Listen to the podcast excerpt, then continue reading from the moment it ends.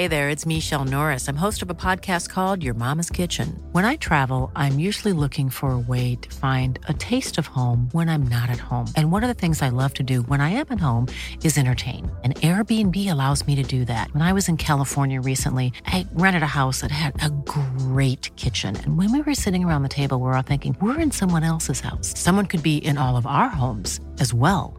If you have a home, but you're not always at home, you have an Airbnb. Your home might be worth more than you think. Find out how much at airbnb.com/slash host.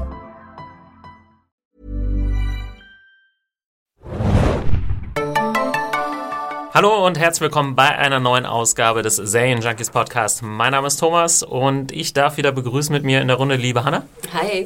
Philipp ist auch dabei. Hallo, hallo. Und Mario. Ah, hallo. Heute in der Standardrunde, auch wichtig für diese sehr, sehr wichtige Folge. Ähm, the Mountain and the Viper, Folge 8 der vierten Staffel von Game of Thrones, ist heute unser Thema.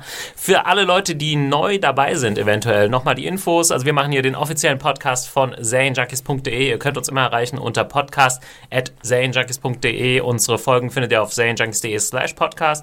Ihr findet uns bei iTunes, äh, YouTube, könnt unseren RSS-Feed abonnieren und ich glaube, das war's fast. Die letzte Folge findet ihr immer noch bei Sound Soundcloud, wer sich da anhören möchte. Und ja, erstmal herzlich willkommen hier im kleinen, aber feinen Podcast-Studio. Wir hatten ja eine relativ ereignisreiche Woche, denn äh, letzten Mittwoch hat unser äh, Screening stattgefunden, was wir zusammen mit Sky organisiert haben. Äh, erstmal nur kurz so ein allgemeines Feedback. Ich war hier in der Runde. Wir gehen, glaube ich, später nochmal auf das Feedback der Leute, die auch da waren, ein. Aber äh, mir persönlich hat es sehr gut gefallen. Ja, war super cool. Es war auch das erste Mal, dass wir so ein großes Screening veranstaltet haben. Und ich möchte betonen, dass es mir selten passiert, dass ich in Berlin zweimal rausgeworfen werde in einem Abend. also dazu später mehr. Das oh, ja, wir quasi jedes Wochenende. Aber zweimal? Äh, frag besser nicht weiter. Nee, vielleicht kurz zur Erklärung für Leute, die das jetzt gar nicht so richtig mitbekommen haben von unserem Event. Also wir haben die erste Folge der vierten Staffel in dem ruinösen Teil der Universitätsklinik Charité hier in Berlin gezeigt. Also das war wirklich in so einem Ruinenambiente und da auch nochmal großes Kompliment an Sky, wie sie da äh, die Dekoration hergerichtet haben. Das Rüstung war, und Waffen überall. Das, das war, war wirklich toll. Da kam richtig, man hast du richtig so das Gefühl, man sitzt in so einem so einem Burgsaal irgendwie drin. Wir, wir reden später später nochmal am äh, Schluss im Feedback nochmal genau drüber, aber das war echt toll. Aber auf jeden Fall auch super, mal ein paar Leute aus der Community äh, kennenzulernen. Äh, an dieser Stelle schönen Gruß nochmal an alle, die da waren und alle, die nicht kommen konnten. Es tut uns sehr leid. Aber wir hoffen, dass wir sowas in Zukunft mal wieder machen können. Mario, wolltest du noch? Also, du nee, ich wollte mich nur fürs Freibier bedanken. Achso, ja. Freibier war super. Das war Lecker. auch geschmeckt. Fantastisch. Ja. Ich musste auch sehr lachen während des Screenings. Kurze Klammer noch, sind ja auch wahnsinnig viele immer rausgegangen und haben Bier nachgeholt. Das war immer recht viel Bewegung sozusagen. Ja, wenn da so ein Kühlschrank steht, den man einfach aufmachen kann und wo so viel Bier drin ist. Aber das ne? Bier und die Toilette waren noch jeweils an der anderen Seite des Raumes, von daher ist das nicht so strategisch ungeschickt. Ja, aber nochmal der Hinweis, ab heute bei Sky auch die deutsch synchronisierte Fassung von Game of Thrones von der vierten Staffel und äh, montags gibt es ja netterweise auch immer schon die aktuelle Folge auf Englisch bei Sky Go zu sehen und dann ab dienstags bei Sky Anytime. Und würde ich sagen, starten wir in die Folge, gibt viel zu besprechen. The Mountain and the Viper ist äh, der Name, wir kommen aber tatsächlich erst ganz am Ende zur mm. großen Szene, auf die alle gewartet haben. Wie ist die Folge frustrierend auch aufmacht. Ich gehe vorher raus. ich muss ja sagen, die ganze Folge saß ich so leicht so mit zuckenden Fingern da. Jetzt kommt doch endlich mal zum Duell. Wir wissen doch alle, warum wir hier sind, ja. oder? Jetzt kommt doch endlich mal. Ich hatte mich auch gefragt, ob es vielleicht so eine Folge wird wie bei der Gerichtsverhandlung, ob dann das vielleicht so 20 Minuten dauert mhm. oder so. Es wurde ja dann aber relativ schnell. Ich hatte ständig die Uhr im Blick. Da okay, es kann nur noch maximal 20 Minuten dauern. Es kann nur noch maximal 15 Minuten dauern. Aber gut, aber ich muss sagen, davor haben wir auch viel interessanten Kram. Deswegen war es auch, um das schon mal vorwegzunehmen, einer meiner Lieblingsfolgen bis jetzt in der aktuellen Staffel. Wir starten im Norden mit erstmal einer Sache, wo ich jetzt auf den ersten Blick dachte, okay, Angriff der Wildlings auf Molestown. Äh, ich musste den Trailer schon vorab sehen, weil ich dazu eine News geschrieben habe, deswegen wusste ich das schon so ein bisschen. Dachte, hm, da kann jetzt nicht so wirklich viel Neues passieren. Die Wildlings haben ja schon mal so, eine, so ein Dorf angegriffen. Aber ich fand es ziemlich cool, da habe ich auch nochmal zurückgespult, weil ich mir nicht sicher war, dass sie mit einem sehr schönen Tracking-Shot angefangen haben. Weiß nicht, ob es euch aufgefallen ist. Es war ja. tatsächlich eine Einstellung, wo es von draußen in diese Bordell geht, äh, wo Gilly ja auch arbeitet, ähm, dann um den Tisch herum mit dieser schrägen Frau. Mhm. Und ich glaube, es war die gleiche, die Gilly auch mal so seltsam immer so schräge Frauen angemacht ne? hat. Dann zu dem Gespräch mit Gilly und da gibt es dann irgendwann den Cut, als der Angriff stattfindet. Fand ich ziemlich geil gelöst, hat schön die Atmosphäre irgendwie eingefangen für eine Szene, die sonst jetzt nicht so super spektakulär ist. Es war auch so ein super standardmäßiges Game of Thrones Mikrokosmos-Setup, weil wir hatten so, so, so eine Figur, äh, die einer Sympathieträgerfigur gegenüber komplett eklig ist. Und das ist so klar, du bist so tot. Du bist so, du bist so tot. Das ist so, der Zuschauer möchte jetzt, dass du bestraft wirst und er wird in diesem Fall auch genau damit bedient. So. Weil es ist nur der Teaser für die Folge und du hast keinen Namen, du bist das Red Shirt. Ungewaschene Hure Nummer zwei. Umso dreckiger, umso eher Ja, ich stirbst ich du. fand ganz interessant, dass relativ wenig nackte Haut zu sehen war. Ah, ich finde genug eigentlich. Also ich finde diese ganzen schmutzigen Modelle im Norden immer nicht besonders ansprechend. Ja, muss ich das ist ja sagen. krass, ne? Es, Das es hing, glaube ich, so eine halbe Titte raus. Irgendwie. Aber ansonsten war es okay. Und ich ja. glaube, die, die Sprecherin, was hat wieder zu dreckige Hure Nummer zwei, Hm. die war, hat, hat relativ, glaube ich, über zugeknöpft und nur Ist ja auch ihre, kalt, ihre. Kollegin hin- im Hintergrund. Ich glaube, da sah man die. okay, wenn die das schon als Job machen, haben die ja nicht wenigstens ein bisschen Wasser so ab und zu mal am Start. Aber ich glaube, die sind da nicht so wählerisch, die Nee, Jungs. nee, die Aber- aber sind ich, auch andere Standards. Ja. Lilly hat zumindest was gewaschen, also scheinbar scheint auch Kleidung gewaschen zu werden. Ja, Kleidung vielleicht. Lumpen werden, werden in Bottiche ge getauft. Aber ob da tatsächlich was gewaschen wird, ich weiß ja nicht so richtig. Aber es ist ein gutes Jahr für Tracking-Shots bisher in Serien. Wir hatten den Definitiv, ja. epischen äh, True Detective One-Shot, wir hatten die äh, grandiose One-Shot-Szene in der Louis-Episode, Ja. falls das jemand äh, mitgekriegt hat. Und jetzt haben wir hier diese schöne Tracking-Shot-Eröffnung, ja? Apropos Sehr Louis, ich hätte ja auch mal Lust auf einen Podcast. Meldet euch, falls ihr auch Lust drauf habt. Dann können wir das hier vielleicht durchsetzen. Yes. Äh, ich hätte Lust drauf. Neue Staffel ist Oh, ich hätte mal Lust grandios. auf Louis in Game of Thrones, so als, als nordischen Wächter oder sowas. Könnte ich mir gut vorstellen, so Figurentechnisch. Also ich hätte noch Lust auf einen Bachelorette-Podcast. Wenn ihr Lust habt, ne, unterstützt mich. Äh, ja. Willkommen zur Podcast Wunschstunde hier bei Serienjunkies.de. Da zählen wir dann mal die Mails gegeneinander aus, die da kommen. Ich glaube, da, das wird relativ eindeutig. Louis, Louis. Ja, Falls Am Ende, wenn wir, das, wenn wir das zur Abstimmung stellen, nachher müssen wir hier einen Blacklist-Podcast machen. Willkommen im Axel Vampire freuen. Diaries Podcast. Gott, den führt Axel alleine. Ja, aber schon, wir, Sperren wir hier zwei Stunden ein, wenn er nicht mit dem Podcast rauskommt. wir können ja trotzdem schon mal fragen. Ich meine, Game of Thrones, das Ende ist ja nah. Äh, auf was hättet ihr Bock? Dann können wir uns da gerne ein bisschen dran orientieren. Schreibt uns einfach im Podcast at zanejunkies.de. Noch kurz zur Szene. Ja, ähm, die besagte Dame bekommt es dann von Ygritte in Form eines Speeres. Kurz vorweg, ich fand es auch ganz schön, wie die Szene aufgelöst wird. Weil Ja. zum Beispiel Gilly, die ich ja auch immer für ein bisschen ja, naiv, gut, ich meine, wo ist sie aufgewachsen halte, aber dann hört sie ja diese Fake-Eule oder was auch immer das ist. Ich bin Ja. leider sehr schlecht im, im wir brauchen den Ornithologen. Ja. Habe ich es richtig ausgesprochen? Ja, ich glaube schon. Ornith- Ornitho- Ja, schon wieder. Ne, es gibt ja dieses, dieses Art Angriffsgeräusch, Ja. was auch immer die dann machen und dann geht's los. Und da fand ich Gilly echt irgendwie ganz cool. Hm. Und ich fand auch dieses Zusammentreffen von Ygritte und ihr wirklich gut, denn ich dachte eigentlich, dass Ygritte wird jetzt so dargestellt, als ob sie halt wirklich der krasse Wildling ist. Ich habe Hm. das Gefühl, in jeder Angriffsszene muss sie jetzt irgendwie jemand umbringen. Wir erinnern uns an die Szene davor, wo sie, wo doch dann so Vater mit Sohn so spazieren geht und dann so tschack, der Ja. Vater so von, ne, von ihrem Pfeil ähm, erstochen wird. Und jetzt sehen Ja, wir aber sie ja der auch. ist uns ja egal. Ja, aber- Hier, Gilly ist uns ja nicht egal. Ja, aber f- So, für mich das war, ich machen fand, wir Ygritte wurde vorher auch so als Wildling dargestellt, der eigentlich ganz gut ist. Aber wir dürfen halt nicht vergessen, es ist halt ein scheiß Wildling, ne? der Leute Ygritte, umbringt. Ygritte ist auf Männer aus. Ygritte will Männer töten. Jeder Mann, den Ygritte äh, die Kehle durchschneidet, ist in ihrem Kopf Ah, wahrscheinlich sie, sie hat auch, glaube ich, ein paar Damen äh, in der Aktion um die Ecke gebracht. Aber was es, glaube ich, einfach zeigen sollte, ich glaube, sie hat Die haben sie ja angegriffen. Ja, okay. ja, sie hat zweimal ein bisschen Erbarmen gezeigt. Einmal natürlich mit John, was ja immer so dargestellt wurde, auch von Tormund, dass sie ihn hat laufen lassen, obwohl sie ihm drei Pfeile irgendwie reingejagt hat. Und ähm, jetzt nochmal mit Gilly. Ich glaube, es soll einfach zeigen, klar, sie ist ziemlich hart unterwegs mit den Wildlings und steht da auch, glaube ich, zu, aber bis zu einem gewissen Punkt. Ne? Und vielleicht nicht so ganz so hart wie die Thans oder wer auch immer. Und wir als Zuschauer sollen, glaube ich, auch Ygritte noch ein bisschen mögen. Äh, wenn Ja. wir sie jetzt hier äh, sehen würden, wie sie Gilly und das Säu den Säugling umbringt, das wäre schon ein bisschen eine Spur zu weit.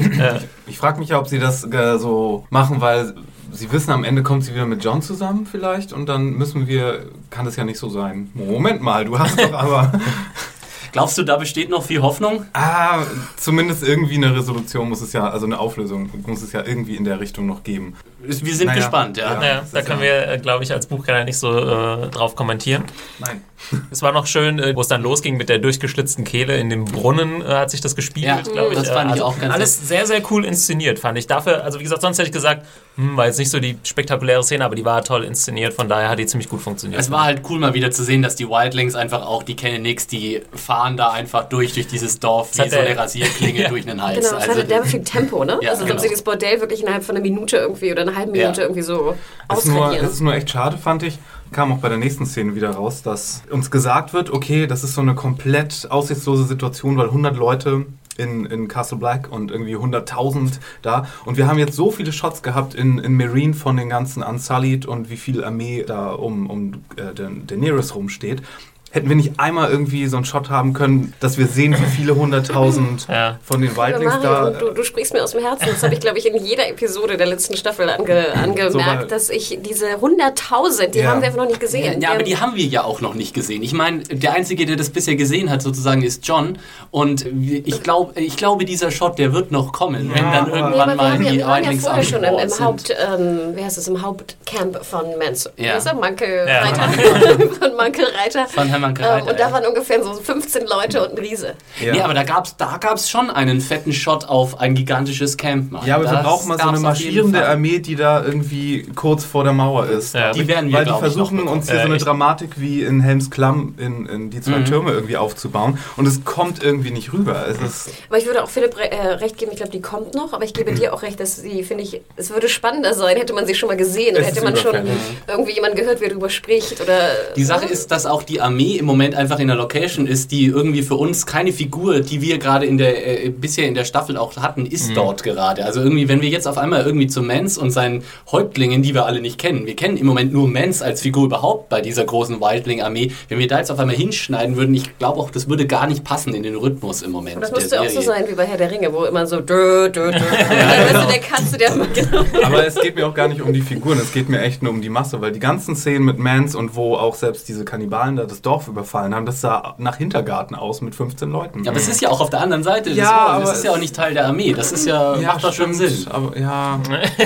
ja, also ich gebe dir recht, dass die Spannung halt nicht so besteht. Ne? Sie reden immer drüber, aber man denkt so, ja, pff, whatever. Also ich finde eigentlich keine Vorstellungskraft. Nee, will ich auch nicht. Also, also wenn wir, ja, das ist halt eine, eine ungewisse man, Gefahr. Ja.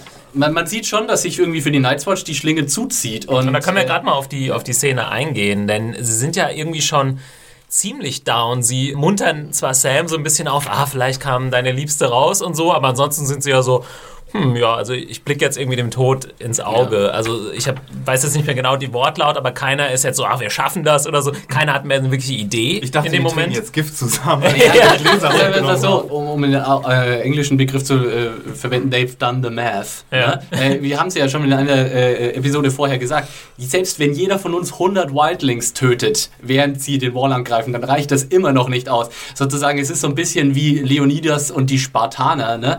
Sie wissen alle, das ist ein Himmelfahrtskommando und es gibt gar keine Chance, das irgendwie zu gewinnen. Die einzige Frage ist, wie lange können wir es halten? Mhm. Und das sind noch nicht mal Kämpfer, ne? Ja. die 100, sondern das sind auch, äh, was sind das hier, ne? alle möglichen Stewards und ja. Builders. Ja. Ah, ja. Gandalf. also es gab wirklich dann nicht mal so einen Pep-Talk von Jon Snow irgendwie oder so, von daher hat das ziemlich düster geendet jetzt irgendwie. Ähm, okay, dann können wir uns, glaube ich, aus dem Norden äh, verabschieden und wir gehen in ein bisschen wärmere Gefilde nach Marine. Aber kurz, ja. ganz, ganz kurz, wie traurig wart ihr eigentlich so so mit Sam? Also habt ihr irgendwie, Boah. habt das für euch funktioniert oder seid ihr auch so zynische Bastarde wie ich? Ne? Ja, äh, ja, Gott. Ja, Sam, das ist eine. Sam weint und er hat die arme Gilly so lange beschützt. Geschichte, die äh, funktioniert halt schwierig, ne? Also, dass man sich mit Sam irgendwie identifiziert, so als kleines Dickerchen, der ist immer schwer hat. Also. Ich bin gespannt, wie es mit Sam weitergeht irgendwie. Also als, auch, als Zuschauer, ich finde es schwierig. Ähm, Für mich hat das war, auch schon. Oh, sorry. Ja, nee. Also er war mir am Anfang irgendwie schon sympathisch, gerade so diese Freundschaft mit John dann kann, ähm, weil er zu Hause immer so schlecht wegkam und so weiter. Damit kann man natürlich schon sympathisieren. Und er hatte ein paar wirklich sympathisch geschriebene Szenen. So. Ja, aber jetzt die letzten zwei Staffeln oder anderthalb, ja, Mario, wie, sieht es bei dir aus, so als auch ja, die Sache, mit, die Sache mit John und ihm funktioniert für mich noch ganz gut, so wo er auch letztens meinte, sometimes I want to hate you. Mhm, ja, aber stimmt. die ganze Gilly-Sache funktioniert für mich gar nicht. Das meinte ich ja letztens aber auch schon. Das ist deren Beziehungsstreit da auf so einem typischen äh, Rom-Com, Sitcom irgendwie Missverständnis irgendwie beruhte, wo mhm. irgendwie ein Satz das Ganze hätte aufklären können und jetzt ist das schon wieder so eine, oh, wüsste er doch nur. Ja. Äh, Die Sache ist halt auch, dass Sam äh, sozusagen faktisch gesehen aber auch brachial falsch lag, ne? weil er hat ja sozusagen genau umgekehrt jetzt, äh, äh hätte er richtig, äh, wenn Gilly in Castle Black ge geblieben wäre, dann wäre wär sie jetzt wohlbehalten und so. Mhm. Also das ist natürlich schon was, was interessant ist, ne? dass, dass er hier sozusagen, er sie eigentlich jetzt in den Tod geschickt hat. Ja. Vor allem hätte man das auch anders lösen können. Da hätte einfach der starke hier Chefmacker Jon Snow sich mal hinstellen können, äh, wenn irgendjemand die Freundin von meinem besten Kumpel anfängt, I'll chop your cock off. So, das, fertig ist der Lack. Hanna, Ich muss, ich muss gesehen, dass ich die ganze Szene überflüssig fand. Also ich finde, das war eine der schwächsten Szenen der ganzen Folge. Denn die jetzt, hätte man auch ja, das war definitiv die schwächste. Ja. Das war einfach nochmal ein kurzes Drop-In bei, bei den Jungs äh, an der Wall. Genau. Aber da ich denke, dass wir ja in der nächsten Folge wahrscheinlich genug noch Wall kriegen werden, hätte man einfach komplett weglassen können. Nächste Folge gut ist. Es ist so ein Syndrom, das ich in der Staffel öfter mal wirklich sehr stark wahrgenommen habe. Dieses, wir müssen mal kurz vorbeischauen, einfach damit die Zuschauer wissen, dass es die überhaupt noch gibt. So diese, dieser Mut, mal Charaktere auch tatsächlich mal zwei, drei Folgen am Stück nicht auftauchen zu lassen, weil es einfach gerade nichts Spannendes für sie zu gut tun gibt, den hat die Serie noch Ich nicht finde so aber, das machen sie gerade mit Bran. Ja, mit Bran machen sie es, aber mit keinem Obwohl, anderen obwohl Charakter. die Bran-Story ja relativ spannend ist in dieser Staffel. Ne? Lassen sie ihn endlich mal weg. Sie ist spannender, sagen wir so. Es hat jetzt noch einigermaßen gepasst, weil das, dieser Überfall auf Molestown ja schon auch im Norden spielt und es war jetzt nicht so ein krasser Sprung. Im Prinzip gehört es ja irgendwo dazu, aber ja, wir haben ja schon öfter drüber gesprochen, dass von uns aus könnte man auch mal Leute zwei, drei Folgen weglassen. Vom allgemeinen Zuschauer aus äh, vielleicht eher nicht, weil der möchte immer mal dran erinnert werden, wer da überhaupt noch wo so rumhängt. Aber gut, das, äh, ich finde trotzdem war es die einzige, für mich einzige schwache äh, Szene, wirklich schwache Szene in der Episode. Ähm, wir haben gerade gesagt, Sam und Gilly funktionieren nicht so gut. Auf der anderen Seite haben wir eine Geschichte, die für mich überraschend gut funktioniert, nämlich äh, diese kleine Liebelei zwischen Grey Worm und Miss Sunday. Erstmal fand ich Sunday. Erstmal fand ich äh, die Szene, zu der es dann rübergeht, an diesem Fluss, äh, extrem schön. Einfach mal, erstmal hat man mal Licht, was Oh, man so selten, Oh, was man so selten hat in Game of Thrones. Ähm, und auf der zweiten Seite ist, finde ich, ein interessanter Punkt. Wir werden, wurden ja oft, äh, wurde uns Brüderei, äh, Brüderie vorgeworfen und so weiter. Eine Szene, wo die Nacktheit natürlich absolut Sinn macht und wo dieser männliche Blick sozusagen auf die Nacktheit äh, total perfekt passt und wo ich sie auch nie hätte missen wollen sozusagen. Ähm, weil ja Grey Worm Miss Sunday beobachtet und ähm, ja dann natürlich in ihm die Gefühle hochkommen, die er nicht haben kann. Da, er kann sie nicht vollziehen. je auch, nachdem, na, er kann die Gefühle natürlich das haben. Macht aber- die, das macht die Szene so stark, fand ich, weil auch. man überhaupt nicht weiß, okay, was geht hier jetzt genau ab? Mhm. Und Was wie passiert kann- unter was- dieser Wasseroberfläche? Genau, und das, das hat diese, das, also das hat diese Szene so interessant gemacht. Und das ist, was wir die ganze Zeit meinen. Also wo Nacktheit halt auch gut eingesetzt werden kann, außer hier habt ihr ein paar Bubis. Allem, Ja, und die war ja- spektakulären Brüste von Miss Sunday haben auch geholfen, ich fand, es war ja auch relativ diskret. Ich meine, man, sie ist ja komplett nackt, aber sie ist ja so gehockt. Also wir sehen erstmal Mhm. keine, ne? wir sehen sozusagen nur die Brüste und äh, es ist ja wirklich auch relativ schön inszeniert, wie Aber- Thomas auch schon sagte. Ne? Licht stimmt und alles. Kriegen ja Obwohl auch ich, den Backshot. Ja, stimmt. Ich habe da genau hingeguckt. also sie ist kein Frontshot. Nee, Ne? also Und- nicht unten. Was ich sozusagen ganz süß fand, aber auch, wie sie dann am Ende doch noch so ihre Brust so verhüllt. Wo ich dachte so, du, stehst, du hast dich schon nackt gezeigt, du musst jetzt nicht noch verhüllen. Das fand ich ganz witzig. Aber Ja. auch, ich finde ich find auch, dass sozusagen die Spannung eigentlich dadurch entsteht, weil man sich fragt, was empfindet er jetzt? Was kann er empfinden? Ne? Wie weit kann es gehen? Genau. Ich frage mich ja, ob in ähm, Vertrag von Game of Thrones Schauspielerinnen, auch so jetzt von der Kategorie zweiten Rang, ist jetzt nicht Lena Headey vielleicht, also dieses so, einmal Boobs müssen sein. So, du, du musst mindestens einmal blank ziehen. Es Du- kann äh, zumindest passieren, Genau, ja. genau, genau. Also du darfst es nicht kategorisch ablehnen. Einmal wirst du blank ziehen müssen, mein Wen Lieber. haben wir denn noch nicht gesehen? Ja, eben, wen haben Gilly, wir noch nicht ich, ne? gesehen? Ja, sie hat man noch nicht. Ähm, hm, Sansa Hat- hat, hat man nicht, aber das Cersei? ist natürlich. Ein bisschen jung auch. Hat man Cersei? Die war doch wir, bekleidet glaube ich, bei den, tatsächlich äh, auch noch nicht. Und apropos, Lena Headey hat ja auch keine Probleme mit Nacktheit, ne? Also ich Ja. weiß nicht, wie oft ich ihren Brüste schon gesehen habe. Aber Lena Headey ist da wahrscheinlich auch in einer Position, in der sie das etwas krasser verhandeln kann als jetzt äh, wie die, wie heißt sie, Natalie Eman- Emanuel, glaube ich hier, die Schauspielerin von Mhm. Ja.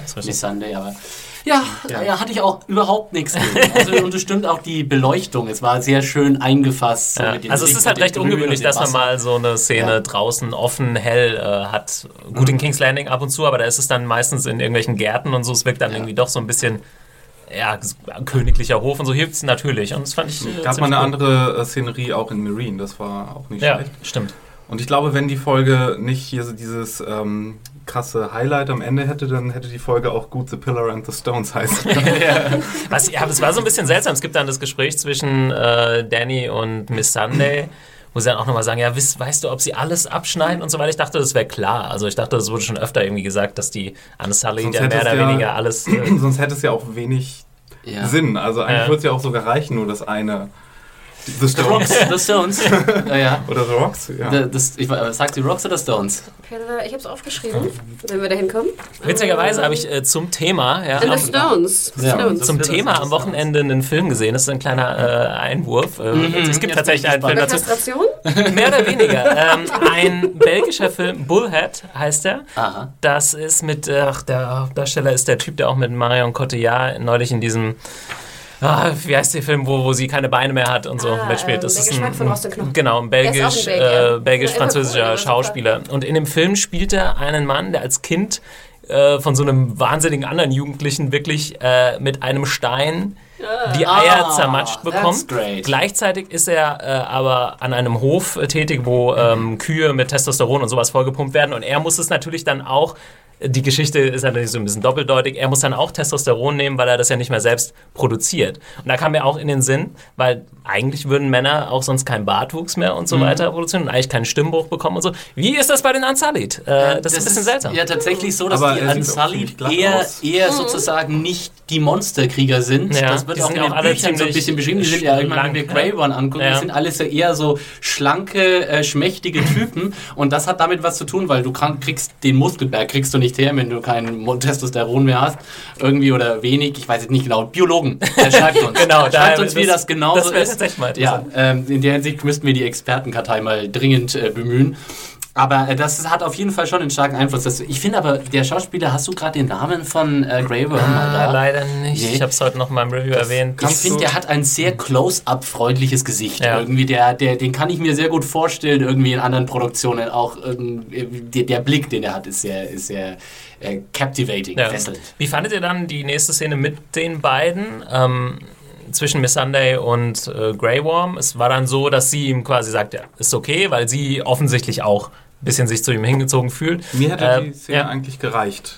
Mir hätten mit den Blicken. Okay. Ich hätte diese erklärende Szene nicht mehr gebraucht. Ja. Ich tatsächlich auch nicht. Es ist halt äh, interessant äh, von der Narration her, dass ähm, Grey Worm weigert sich ja immer so ein bisschen zu sagen, ja, vor, bevor ich irgendwie unsullied war, war ich nichts. Diesen letzten Schritt, so wo er herkommt, und es ist ja auch irgendwie ein Thema in der Episode, äh, wo kommt man her, wo geht man hin, Traditionen und so weiter. Wir haben das nachher noch bei Ramsey.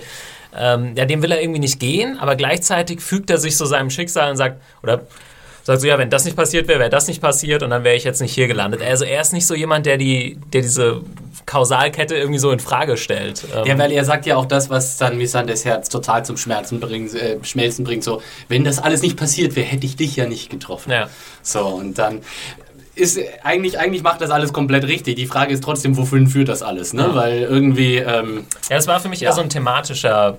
Das hat thematisch ganz gut gepasst, weil wir nachher noch zu diesem ganzen Nihilismus von Tyrion kommen. Irgendwie sind wir alle nur kleine Käfer, die zerquetscht werden und haben wir überhaupt irgendwie einen Sinn hier? Und Mhm. Greybaum ist halt jemand, der das so, ja, weiß nicht, der seine, seine Rolle als so Figur irgendwie akzeptiert, die so ein bisschen rumgeschoben wird und die landet dann halt da, wo sie landen soll.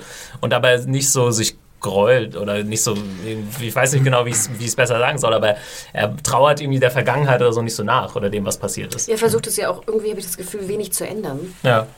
ich meine, ne, ihm wurde ja die Freiheit gegeben, mehr oder weniger. Ne? Er hätte jetzt ja auch sagen können, ach fuck it, ne? ihr könnt ja mein Schwert haben und mein, mein Schild und gut ist. Ich mache jetzt irgendwie das, wozu ich Lust habe. Aber er ergibt sich dem ja trotzdem. Und ich würde dir absolut recht geben, er ist ja relativ positiv gesinnt. Er sieht ja keine, er sieht auch an seiner, was auch immer, Pillar oder Stonelosigkeit ja auch jetzt scheinbar nicht so was Negatives, wenn man das sagen kann. Ich Wahrscheinlich. Wenn du nicht weißt, was du. Ich muss gerade Also, muss grad so ein ja- bisschen an die Szene aus äh, Lebowski, Big Lebowski denken, wo äh, der alte Lebowski äh, zu, zum Dude sagt, What makes a man? Is it the power to overcome? Und der Dude sagt einfach nur so, That and a pair of testicles. Also ich glaube, als Kastrat äh, bist du noch ein bisschen leichter motiviert, dich einem großen ähm, Ziel zu verschreiben, so wie eben Grey Worm das tut, weil er er kann sich kein individuelles Oder Varys Ziel auf der anderen Ja, Seite, ne? Varys Ja. auch. Und ähm, man muss dann auch noch an, wenn es in die Kastraten sind Mitläufer. Vielleicht, äh, so weit würde ich jetzt nicht gehen, aber ähm, und Grey Worm ist ja auch da von den äh, äh, Unsullied-Erziehungen her sozusagen dahin erzogen worden, oder dahin Gehirn gewaschen worden, ein willenloses Das, Werkzeug das ist, zu glaube ich, sogar noch ein eigentlich. viel, äh, viel ausschlaggebender Punkt. Ich glaube nämlich, also so weit kriegst du jemanden auch, ohne dass du ihm die Hoden abschneidest. Und äh, Das werden wir mal außerdem zumindest, ich meine, wir haben ja, wir haben ja parallel die Ramsey-Story mit Ja. Reek. Ähm, der hat ihn ja auch äh, die, aber Wenn man jetzt so drüber nachdenkt, wie weit? Es sind äh, eigentlich eine Menge Kastraten in dieser Story. Überraschend großes. Thema. Ja, Was ist da? Da müssen wir Ja, nochmal. wir haben Theon, wir haben Varys, wir haben äh, Grey Worm. ja. Also es ist schon durchaus interessant, ja. Aber sag mal noch kurze Klammer zu der, zu der Szene. Ähm, fängt die nicht auch an mit äh, Dani, wie sie so die Haare flechtet für Mhm. Sunday? Aber das fand ich auch eine sehr schöne Szene, dass sozusagen eigentlich die Königin der Dienerin, wenn man so will, ne, die Haare macht. Ja. Oder dass sie sie irgendwie... Vielleicht, ja, das ist, diese Freundschaft ist Genau. auch auf so ein nächstes Level irgendwie noch das fand ich unheimlich, Ja. unheimlich schön. definitiv. Ähm, und dann gibt es natürlich noch äh, ja, das große Ereignis in Marine äh, sozusagen, zumindest für uns Zuschauer, dass ähm, wir hatten ja neulich noch drüber diskutiert und waren uns gar nicht mehr sicher, ob äh, Daenerys schon weiß, dass Jorah ursprünglich mal als Spion gearbeitet hat. Offensichtlich wusste sie das nicht, wir hatten das alle nicht mehr so genau auf dem Schirm. Ja, aber es wurde erwähnt, ne? Also Ja. ich, ich hatte auch schon Schiss, oh Gott. Ich dachte auch irgendwie, diese Auflösung kam schon und sie hatte ihm verziehen und so, überhaupt nicht der Fall Varys hat gewesen. es ja erwähnt. Er hat Ja. explizit gesagt, sozusagen in der Folge vorher oder vor, vor, vorher, dass er ein Spion ist. Genau. Und wir hatten, äh, und es stimmt tatsächlich, was Jorah, denke ich mal, auch sagt, dass es dahinter Tywin Lannister irgendwie steckt, weil er hat ja auch in dem Council-Meeting einmal gesagt, ja, gib mir jetzt hier meine, meine Schriftrollen und so weiter. Er wird das wahrscheinlich eingeleitet haben, bewusst. Hatten wir das gesehen, weil das war Nicht so Frage direkt, von- aber er hat äh, mal, er sagt doch dann zu äh, hier Martell, so bring mir doch mal meine Schreibsachen, sei so gut, mein Lieber, ne? Mhm. Und wir wissen, dass Tywin immer gerne, und da, davor ging es eben um das Thema ähm, Daenerys und ähm, Jorah und so weiter. Was war denn da Ah, okay. eigentlich auf diesem Siegel genau drauf? Weil ich habe Die da Hand, kurz was, äh, war das die Hand des Die Hand, Königs, der Hand Hand des of the Königs, King? genau. Ah, okay. also es okay, kam okay. quasi vom Hof, ne? Weil ich dachte mir so, hä, Moment, das ist kein Löwenkopf, was ist das jetzt genau? Kein Hirsch? Ja, und es könnte natürlich der alte Zettel gewesen sein mit dem neu, neu verpackt, ne? Also mit Tywins Siegel drauf, weiß man nicht. Ne? ja, der, das Paden war ja unterzeichnet von Robert Von Baratheon. Robert noch. Entweder ja, das haben sie es- ja neu verpackt genau, es ist eigentlich auch in dem Moment egal, ob sie es nochmal gefälscht haben oder ob es das Original war. Ja. Jorah hatte irgendwie so Weil- oder so nichts mehr zu leugnen. Um jetzt ganz kleinlich zu werden, das äh, originale Royal Pardon war ja, müsste ja dann, wenn es von der Hand gekommen wäre, hätte es ja von Ned Stark geschickt werden müssen. Und der hätte das ganz bestimmt nicht gemacht, weil wer, er war jetzt der, der Jorah überhaupt ins Exil erst Ja. geschickt hat. Tricky Ja. Situation, aber im Endeffekt ein bisschen egal, warum es dann so weit kommt. Ne? Ja, vielleicht wurde es ja sogar noch von John Aaron unterzeichnet, Ja, wenn die es äh, so früh losgeschickt haben, als er schon das Bruder- und Schwesterpaar vor Nee, nee, nee, weil wir sehen hat. nämlich in der ersten Staffel, wie ähm, Varys explizit, glaube ich, den Auftrag kriegt, äh, sozusagen Jorah mit der Spionage zu äh, so. beauf- Na äh, gut. beauftragen. Da bin ich mir jetzt aber nicht ganz so sicher. Müsste ich nochmal. Gut, aber dann auf jeden Fall äh, auch eine emotionale Szene zwischen ähm, Jorah und Danny. Äh, er Da, ja. Ganz kurz vorher haben wir noch so eine kleine Begegnung mit zwischen Barristan und Jorah. Ja, stimmt. und habt ihr auch so ein bisschen das Gefühl gehabt, dass Barristan so ein bisschen so Nee, suck on this moment. nee, ehrlich gesagt hatte ich so ein bisschen mehr das Gefühl so, sorry Bro. Ja. Also ich finde, äh, Barristan ist halt so die ähm, Verkörperung des. Ja, er ist so der Ned Stark, wenn er alt geworden wäre. Er macht Mhm. eigentlich alles nach Protokoll und ist irgendwie nie überheblich und so. Also ihm kann man nie so wirklich was vorwerfen, finde ich. Er macht so, wie es richtig ist, in Anführungszeichen. Also ich hatte jetzt auch nicht so ein. Aber äh, ich weiß nicht, ich habe da schon irgendwie oder so ein so. bisschen das Gefühl, Barristan sieht, dass Jorah an, äh, so immer noch so an der Stelle ist, wo er eigentlich hin will. So. Ja. Also er ist, für, Ah, ihn ist. Barris, äh, für ihn ist Mormont eher ein Hindernis. Und er möchte eigentlich sozusagen diese direkte, ältere, äh, autoritäre Vertrauensperson für Danny sein. die Ich hatte mal Platz so das Gefühl, sie stehen im auf der gleichen Ebene. Äh, Hanna, was meinst du? Ich muss gestehen, ich habe scheinbar gar nicht so drauf geachtet, aber ich würde auch eher denken, dass da eine Art von Konkurrenz herrscht zwischen den beiden. Also so die Soy Bro habe ich nicht gesehen, aber fast so ein bisschen Freude bei Ja, na, so den Nino Aber Nino es, es gab auch in Szenen vorher, für, für folgende Folgen, wenn wir so gesehen haben, wie der kleine Council und dann irgendwie Jorah hat dann irgendwie Recht bekommen von Danny und da gab es immer mal wieder so kleine Seitenblicke auf Barristan, so im Sinne von, na, guck, ich Ich habe hier immer noch das Sagen. Und Das so. macht ja auch Sinn, wenn Ja. du zwei Berater hast und du bist einer davon, willst du ja auch, dass deine Königin oder so dir folgt oder deiner, ne, deiner Meinung folgt und nicht Wicht, der des anderen. wichtig in dem Bereich noch, am Anfang, als die Szene beginnt, werden ja auch gerade die Leute von diesen äh, Kreuzen genommen, was ja auch eine Sache ist, die Barristan irgendwie am Herzen lag. Ich glaube, da hat er sich auch so ein bisschen bestätigt äh, gefühlt, so sah es zumindest aus. Aber das Die wird Ausstellung ist vorbei. Genau, Ja. die Ausstellung ist vorbei. Aber ich glaube, äh, wie gesagt, die entscheidende Szene kommt dann und die fand ich auch wieder extrem stark, weswegen mir die Folge auch so gut gefallen. Die Einzelszenen fand ich sehr, sehr gut. Ähm, wir haben gesehen, ich fand es interessant inszeniert oder auch interessant gespielt. Also Jorah ist so jemand, der der möchte dann die ganze Zeit reden und hat so einen Hundeblick drauf und äh, mit Tränen in den Augen. Und Danny, wenn ihr es gesehen habt, blickt immer so Immer über ihn geradeaus, drüber. ja. Also sie blickt gar nicht auf ihn und, Und fängt laut an und redet dann immer leiser bis zu dem Go oder so, ne? Ja. Äh, ziemlich äh, Gänsehaut, äh, fand ich. Fand und ich, darf ich als Danny Basher, ja. wie ich hier eingestiegen bin, sagen, das hat mir auch extrem gut gefallen wieder. Also diese Staffel ähm, wächst Danny. Äh, ist Danny ist aber schon echt eine kalte gewachsen. Bitch, oder? Jetzt mal ganz ehrlich. Ich finde, sie reagiert etwas zu hart. Dafür, dass Jorah jetzt ihr seit seitdem, seit dieser Verrat passiert ist und ihr offensichtlich schon lange damit abgeschlossen habt, ihr seitdem mit so viel guten Ratschlägen treu zur Seite gehalten, finde ich nicht, dass. Also ich finde eigentlich nicht, dass er diese äh, kaltherzige Behandlung verdient hat. Na, also anders, ja, also ich, ich hätte fast schon erwartet, dass sie ihn irgendwie da von den Drachen. nee, das hätte ich auch nicht erwartet. Ich meine, es war ja auch in dem Moment, in dem sie zu ihm sagt, äh, warte mal, also deswegen hat dieser Attentäter versucht, mich zu vergiften. Und dann sagt ja auch Jorah, also, ja, ich habe es aber auch verhindert, dass er dich vergiftet. Also äh, ist das nicht auch irgendwie was wert, liebe Leute? Ich weiß nicht, ich bin so ein bisschen pro Team Jorah auf die. Ja, ja aber es geht ja, wir sind ja hier ja. in einer Welt, wo wirklich so dass das Wort Verrat in dem Moment auch größer ist als das, was am Ende da als Verbrechen rausgekommen ist. Ja. Und, es geht ja auch um Vertrauen. Vertrauen. Genau. Aber ich meine, ich mein, man muss es doch auch aus Jorahs Perspektive sozusagen, er hat ja eigentlich auch für Varys zu spionieren begonnen. Ähm, da sollte er eigentlich Viserys überwachen und nicht den Daenerys an sich. Und da, als da, also bis zum Tod von Viserys ist ja auch schon ein bisschen so ein Moment vergangen und dann, als irgendwie klar war, Daenerys ist das große Ding eigentlich, äh, war ja eigentlich Jorahs Spionagetätigkeit schon im Grunde wieder vorbei. Aber er hatte ja auch genug Möglichkeiten, auch gerade nach hier Karl Drogos äh, Tod, ähm, ihr es zu sagen, theoretisch. Hm. Ich also glaube, darum geht es mehr. einen Tisch machen sollen. Ja.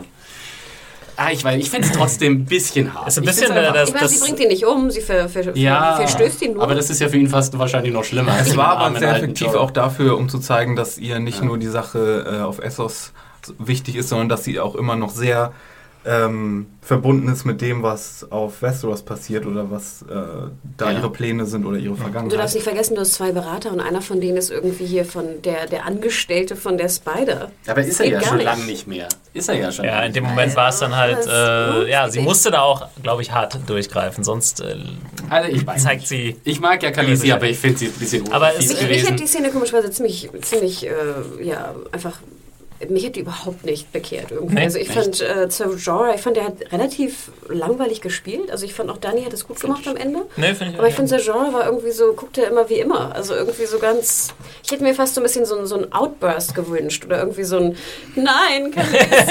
naja, das ist ja schon... So, ich meine, das ist seine, ja seine große Liebe oder sowas. Und er guckte, hm, und hat irgendwie so den Schwanz angekniffen und geht jetzt. Nee, ich fand, also in dem Rahmen, in dem es stattgefunden hat, war er schon sehr emotional, äh, hatte ich das Gefühl. Ja. Ja, wir sehen ihn ja aber bestimmt nochmal wieder. Also ich glaube auch, wir haben ihn jetzt nicht zuletzt mal gesehen, ohne dass ich da jetzt tatsächlich irgendwas verraten Jorah selbst könnte. Ja, ja, aber wir, das, das kann es ja nicht gewesen sein für Jorah the Andal auf jeden Fall. Aber war das in dieser Folge echt so ein bisschen das, das, das Gatsby-Thema? Also hier, ich rede jetzt vom Great Gatsby, so dass man kann nicht ja, man muss äh, die Sachen, die man in der Vergangenheit äh, getan hat, irgendwie, man kann nicht man davor wegrennen. Ja. ja. also man hat immer irgendwas, man ist das, was man auch in der Vergangenheit getan hat und dem muss man sich irgendwann, irgendwann stellen. Und es ist natürlich schon auch äh, eine krasse Zäsur, weil ähm, Jorah und Danny, dieses Team war praktisch seit Staffel 1, besta mhm. hatte Bestand bis jetzt. Wir haben die beiden nie irgendwie getrennt gesehen, mhm. sozusagen. Stimmt. Das ist jetzt schon... Äh, ja, dafür, gesagt, ein krasser Einschnitt. Dafür war das relativ zurückhaltend. ja. Es war halt schwierig. Die, die, die Beziehung hat ja jetzt auch nie, nicht ständig irgendwie äh,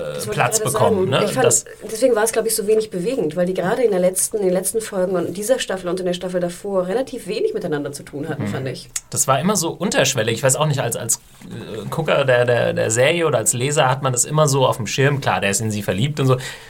Ähm, ja, vielleicht ist es aber auch was Positives, dass man das immer so unterschwellig mitgenommen hat, ohne dass sie da viel machen mussten. Aber für mich hat es dann trotzdem äh, funktioniert, besser als vielleicht manche anderen äh, Beziehungen wie, weiß ich nicht, äh, hier Tyrion und äh, Sam und Gilly. Äh, äh, Sibel Gilly, äh, Shay. Ja. Wo man es immer eng versucht hat und dann am Ende hat man es trotzdem nicht so geglaubt. Und da hat man es irgendwie geglaubt, finde ich, obwohl man es nicht so extrem versucht hat. Ich habe mich ja gefragt, hat denn ähm, Daenerys eigentlich in Sir Jorah eine Art Vaterfigur gesehen? Hm. Nee, ja, ich, ich glaube, das schon. sollte uns die Szene letzte Folge nicht sagen. Wo sie ihm da noch diesen. Äh, wo er sie überzeugt hat, quasi. ja, genau, wo, oder wo sie mehr oder weniger diesen Knochen zuwirft, ja. als hätte er sie. Aber das war ja schon irgendwie, gerade diese Szene war ja irgendwie schon nochmal ein tolles Beispiel dafür, dass ich mir jetzt auch irgendwie dachte, nach diesem Abgang, Danny, du wirst ihn noch vermissen. So, weil Jorah hatte schon einfach auch eine gewisse politische, und er hatte auch viel Wissen. Er war mhm. irgendwie so ein Typ, der Danny immer wieder Infos gegeben hat über die Völker und die Situation, die politische Situation, mit der sie irgendwie sich auseinandersetzt. Ja, so. also Danny zeichnet ja. sich ja in der letzten Zeit so durch so eine gewisse Sturheit irgendwie ja. Und durch, irgendwie so, durch so eine monströse Kaltblütigkeit. Das hat mir in diesen Szenen auch, wo mhm. sie die äh, Exekution dieser ähm, dieser Stadtherren in Marine anordnet, da, da hat Emilia Clark dann immer irgendwas so in ihrem Blick, wo man denkt, so um Himmels Willen, sie, sie ist, she's Hitler. Also jetzt, muss ich, jetzt, muss ich, hier, jetzt muss ich auf einmal Emilia Clark und Daenerys in Schutz Ich weiß gar nicht, was hier los ist. So weit habe ich ihn aber, getrieben, ne? Aber, aber vergesst doch bitte nicht die ganzen Szenen, wo sie genau das Gegenteil von ihr gezeigt haben in der Zwischenzeit, nämlich wo sie, wo sie Erbarmen hatte mit dem Sohn von dem einen Herrscher aus Marine, wo sie, ähm, wo sie mit Sir, Sir Jorah die Szene hatte. Ja, aber all das, weil das er sie da genau genau. getrieben hat oft. Ne? Na. doch, doch. Also äh, bei da Aber das, das Thema hatten wir ja auch schon, dass wir, dass natürlich immer angedeutet wird, die Targaryens sind auf eine gewisse Art und Weise, können die immer noch ein bisschen crazy daherkommen. Mhm. Und dass das so ein bisschen immer angedeutet wird, ja. auch mit äh, Danny. Ich finde, das haben sie in der Staffel schon äh, äh rausgearbeitet, dass ja. auch Danny sich so ein bisschen charakterlich da auf der Kippe bewegt. So, so. Ja. Und jetzt ja. noch gute Berater hat, aber jetzt ein weniger. Mal ja. gucken, äh, was da noch kommt. Und allein der Fakt, dass sie im Marine geblieben ist, ist ja auch ein feiner Zug eigentlich. Ja. Ne? Und dass sie nicht nur der Maniac ist, der die Macht will. Stimmt. Also, oh mein Gott. Aber würde mich auch mal interessieren, was die User denken. Also ist jetzt, hat Dani wirklich jetzt, ist sie nahe der, der Verrücktheit gebaut? Mhm. Oder was hat sie in Jorah wirklich gesehen? Mhm. Und ob wir gerade für die Nicht-Buchkenner ähm, Jorah wiedersehen werden. Ja, ja und ob ihr das unfair fandet, so wie ich. Aber man muss ja auch nochmal sagen, im Buch ist sie ja auch selbst zu diesem Zeitpunkt noch sehr viel jünger, als wir sie jetzt sehen.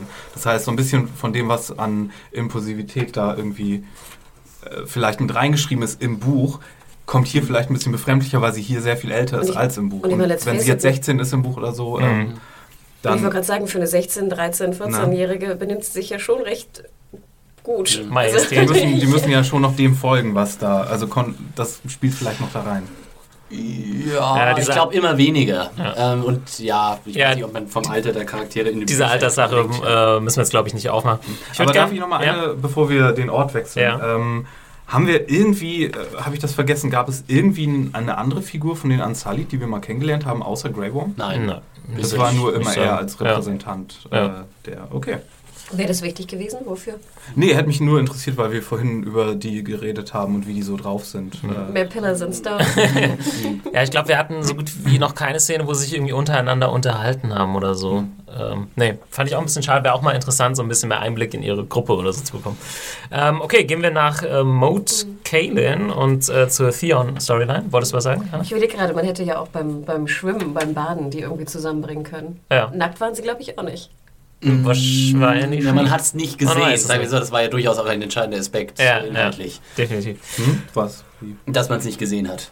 Nackte Ansalit beim Baden.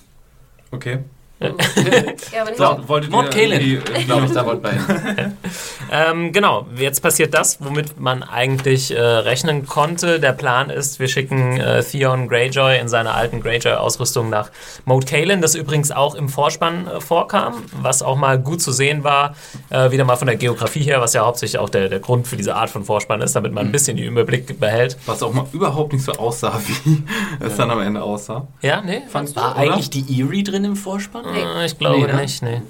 Ja. Naja, auf jeden Fall, ja, es ist so ein bisschen so ein Sumpfgebiet ja. mit so einem Schloss in der Mitte. Ähm, ich finde es sah total geil aus. In der, also nicht im Vorspann, äh, da sah es okay aus, aber jetzt hier sozusagen die Szenerie, als sie dann da stehen, geile Effektarbeit wieder. Also ja. dieses Staffel haben sie so ordentlich was draufgepackt, was gerade so die Landschaftseffekte. Definitiv. Also wenn sie da starten, in irgendwie eine Szene reingehen und es soll dreckig sein und es soll irgendwie ein Hof sein oder sonst ja. irgendwas, sieht immer super geil aus, finde ich. Ja, ich gucke ja immer gerne auf Böden, weil ich das hasse in Serien, wenn der Boden dann so ein Studio Linoleumboden ist und hier wirklich schön Matsch, ne? Und es war schmutzig und ach. Vor allem hast du gleich gesehen, so okay, warum ist dieses Schloss ziemlich schwer einzunehmen, weil du hast diesen krassen Graben und dann hast du den Hügel und es war ja auch, als, als Theon dann da drauf zugeritten ist, du hast praktisch gesehen, alles drumherum ist nur so ein altes Schlachtfeld. Also da verrotten sozusagen die Angreifer von Mount, äh, auf Mount Kalen vor sich hin mhm. und es ist wie so ein Ring um das Ding und da ist ein, es liegt an einem Hügel, das heißt, du kannst nicht raufrennen. Also das, da, das wäre ein sehr schwer einzunehmbares, äh, eine sehr schwer einzunehmbare Festung. Ich glaube, ich weiß nicht, ob du es gerade gesagt hast, es gab ja auch, glaube ich, nur so eine Art von Brücke oder so, ja, genau. die dahin führte. Mhm. Genau. Okay, was dann Aber passiert? Ich dachte auch so, willst du diese Scheißburg haben? Aber da möchte ich auch nicht drin ja, hocken. Nee, die, da will man nicht drin hocken, aber die ist halt strategisch unglaublich ja, ja. wichtig, weil sie sozusagen den, den, äh, den äh, Hals, den the Neck, ja, ähm, den Zugangspunkt zum Norden so ein bisschen. Na, den müssen wir ja jetzt auch öfter sehen, weil wenn sie im Vorspann ist. Ja. Spoiler. Wer weiß, ob es nochmal im Vorspann ja, ist. Wobei, weiß ich wenn sie für eine, für, für ja, nur für eine Folge packen sie das in den Vorspann. Ja. Aber Dreadford haben wir, doch haben wir schon mal doch, gesehen. Die haben wir schon öfter gesehen. Mhm. Naja, auf jeden Fall, äh, was passiert ist, dass äh, Theon rübergeschickt wird und er quasi die Ironborn zum Aufgeben bringen soll, wo dann auch nochmal ja, diese Tradition der Ironborn irgendwie ins Gedächtnis gerufen wird, auch für den Zuschauer, die ja eigentlich so als ja, wir geben nicht auf äh, Typen. Also das ist eigentlich das Letzte, was ein Ironborn machen würde, aufzugeben. Naja, wobei wir ja auch in Staffel 2, wo äh, Theon versucht, das so durchzusetzen. Ja, wir sterben hier jetzt an. Ja, ja das Interessante ist, dass ja. ja. diese Szene hier quasi fast ja. genauso abläuft wie äh, der Überfall auf Winterfell. Und dass äh, Ramsey eigentlich, ja, äh, klappt dieselbe Strategie, klappt zwar ein zweites Mal. Wobei ich mich gefragt habe, wenn sie hier jetzt einfach so jemanden reinschicken, ohne irgendwie Credentials, ohne irgendwie Papiere, Beweismittel, dass er Theon Greyjoy ist und die ihren Prinzen auch nicht selber kennen, hätten die, hätten die ja wirklich gar nicht das Original gebraucht. Die hätten irgendjemanden in so einer Rüstung da reinschicken können. Ich bin Theon Greyjoy, gebt doch mal auf. Nein, ich bin Theon Greyjoy.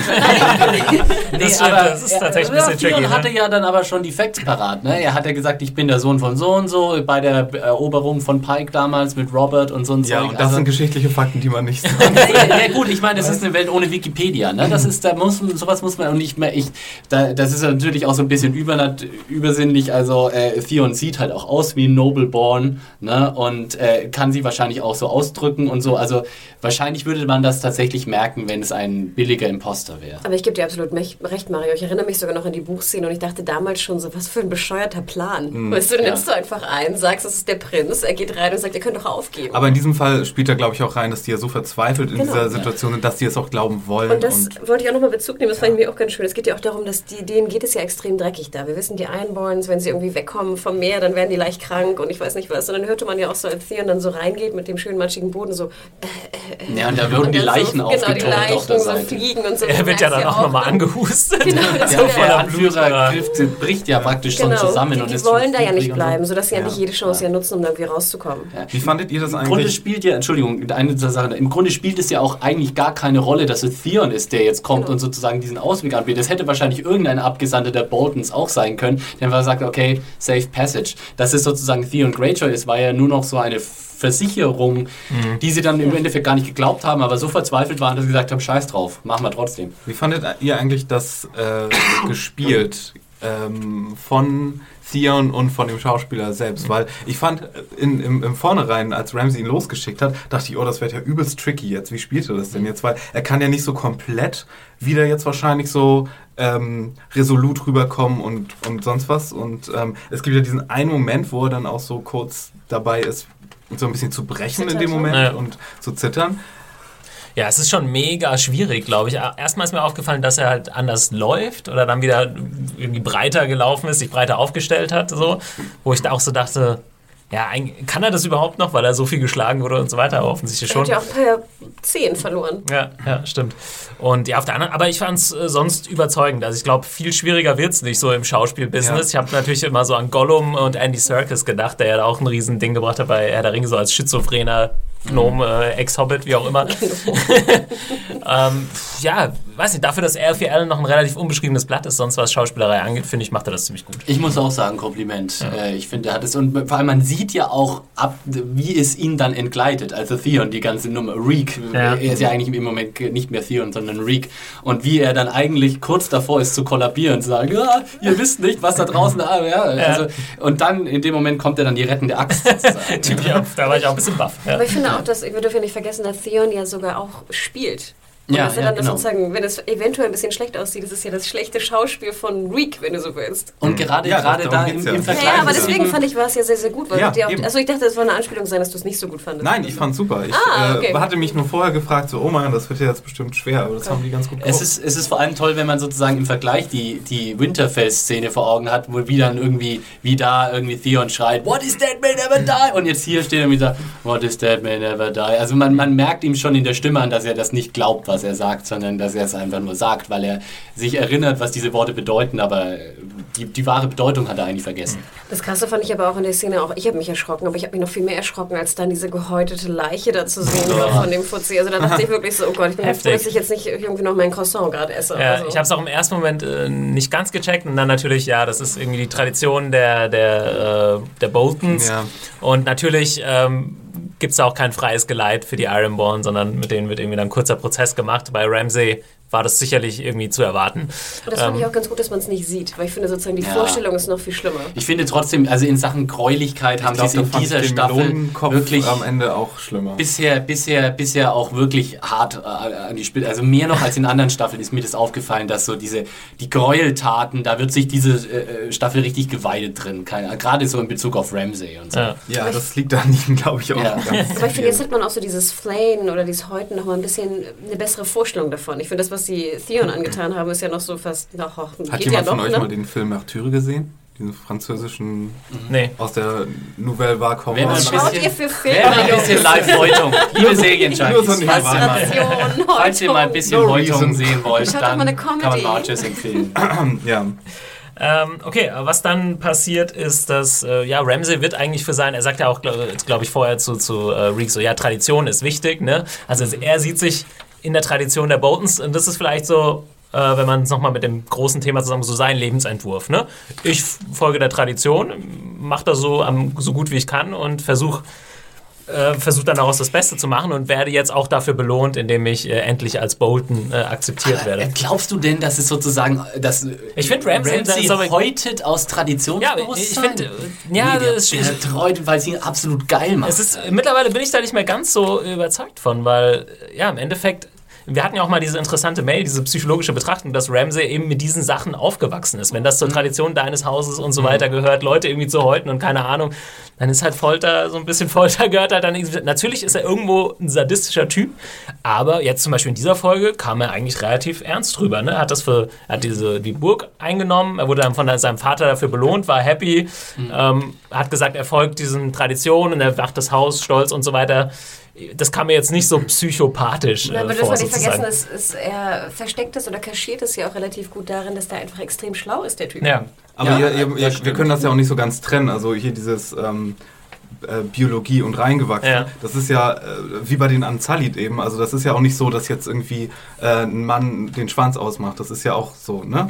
So Genderrolle und bla bla bla. Aber hier Sagst ja auch, du? es ist ja, es, ist- ja, sage ich jetzt einfach mal. Aber, ähm, aber es ist ja hier auch so. Es, du kannst es ja nicht so so trennen sagen, das eine ist jetzt das, das was er ist an geborenem Psychopath oder so Ja. und dann irgendwie, ähm, das kannst du ja nicht trennen von dem, dass er äh, hier, was er psychologisch als Kind mitbekommen hat, vielleicht im, im, als Snow der Bolton. Also ich weiß nicht, also sagen wir so, als geborener Sadist hast du es, sagen wir mal, als Bolton leichter als als Tyrell. Ja, das, das konnte man auf jeden Fall sagen.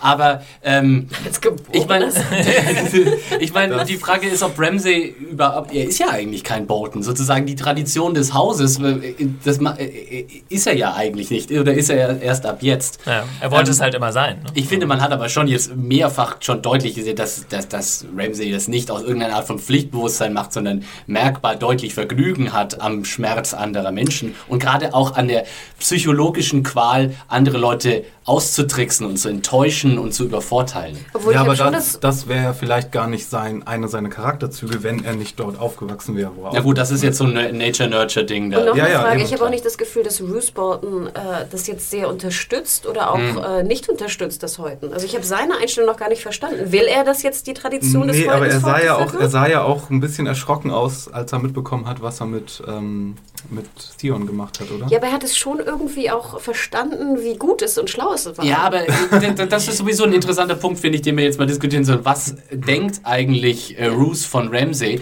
Ich glaube, man muss schon sagen, die Boltons, die sind ja jetzt nicht wie diese äh, Kannibalen-Wildlings, die sind ja keine Monster, die irgendwie durch die Lande ziehen und Leuten die Haut, aber das war ja eigentlich ein Nord-Clan, äh, der für die Starks gekämpft mhm. hat. Die waren ja eigentlich auf der Seite der Guten. Also das sind keine kompletten Monster, die irgendwie den ganzen Tag nichts anderes machen, als unschuldige Leute zu häuten. Mhm.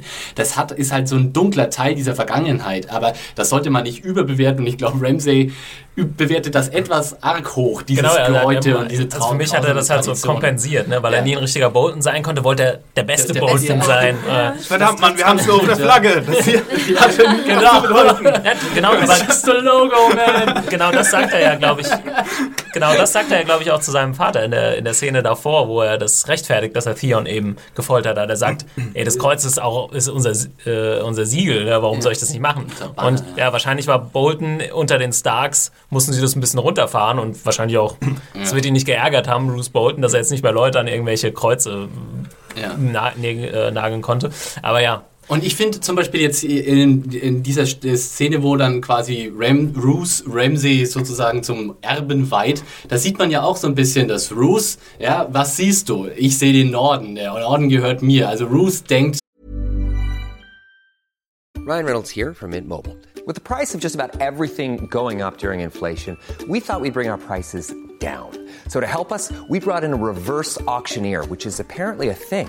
Mint Mobile unlimited premium wireless. Ready to get 30, 30, bit to get 30, bit to get 20, 20, 20, bit to get 20, 20, bit to get 15, 15, 15, 15 just 15 bucks a month. So, Give it a try at mintmobile.com/switch. slash $45 up front for 3 months plus taxes and fees. Promo for new customers for limited time. Unlimited more than 40 gigabytes per month slows. Full terms at mintmobile.com. global, äh, auf nationaler Ebene könnte man sozusagen sagen. Während Ramsey hat man das Gefühl, Ramsey möchte eigentlich nur sein nächstes Quallabyrinth bauen. Irgendwie. Ramsey würde am liebsten der König des Nordens sein und sich dann irgendwo, wie, wie Joffrey, irgendwo dann nur, nur seine, Gladiatoren-Arena aufstellen und da seine grausamen Spiele veranstalten. Roos denkt politischer. Und Ramsey denkt gar nicht so politisch, sondern nutzt das Politische eher, um seine privaten Zwecke durchzusetzen, so ein bisschen. Habe ich das Gefühl. Es ist vermutlich auch gar nicht so wie bei, bei äh, Ned Stark und, und seinem Snow, dass es irgendwie aus Zuneigung dann passiert, dass er ihn äh, komplett adoptiert, sondern vielmehr, das hat man glaube ich auch in der Szene gesehen, wo Reek ihn dann rasiert, dass er sich denkt, fuck, ist der abgefuckte Typ, aber damn, he's Scott. Ja, genau. und genau. der kann mir den Norden hier zusammenhalten. und wir dürfen ja auch nicht vergessen, dass ja. Norton keine anderen Söhne so hat, soweit ja. ich weiß. Noch nicht, der hat geheiratet. Ja. Ne? Das dürfen wir auch nicht vergessen.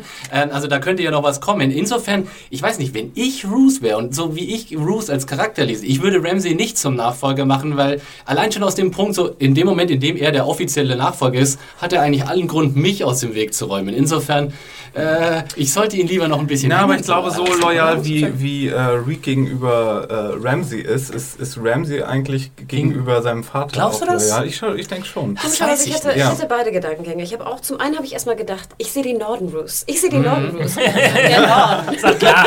Erinnere mich. Mach mich zum Auch eine, dazu eine, eine super Einstellung, wie diese ganze Folge tolle Landschaftsaufnahmen. Ja, ja. Also nochmal diese, erstmal genau diese Aufnahme. Ich fand, das war mit Abstand die schönste Szene der Folge. Dieser Wind. Ne? Erstmal, mhm. du hörst die, die Banner hier, die Fahnen im Wind. Haben auch einige Leute da lang reiten lassen genau, und so. Du siehst die, ähm. die, äh, die schön abgelabberten äh, Mäntel irgendwie mhm. im Wind. Du siehst dann Maid Curlin. Äh, Mode Kalen. Mode Kalen ja. im Hintergrund. Du siehst noch so ein bisschen die schneebedeckten Berge. Ja, das ja, war Wahnsinn. wirklich wunder, wunderschön.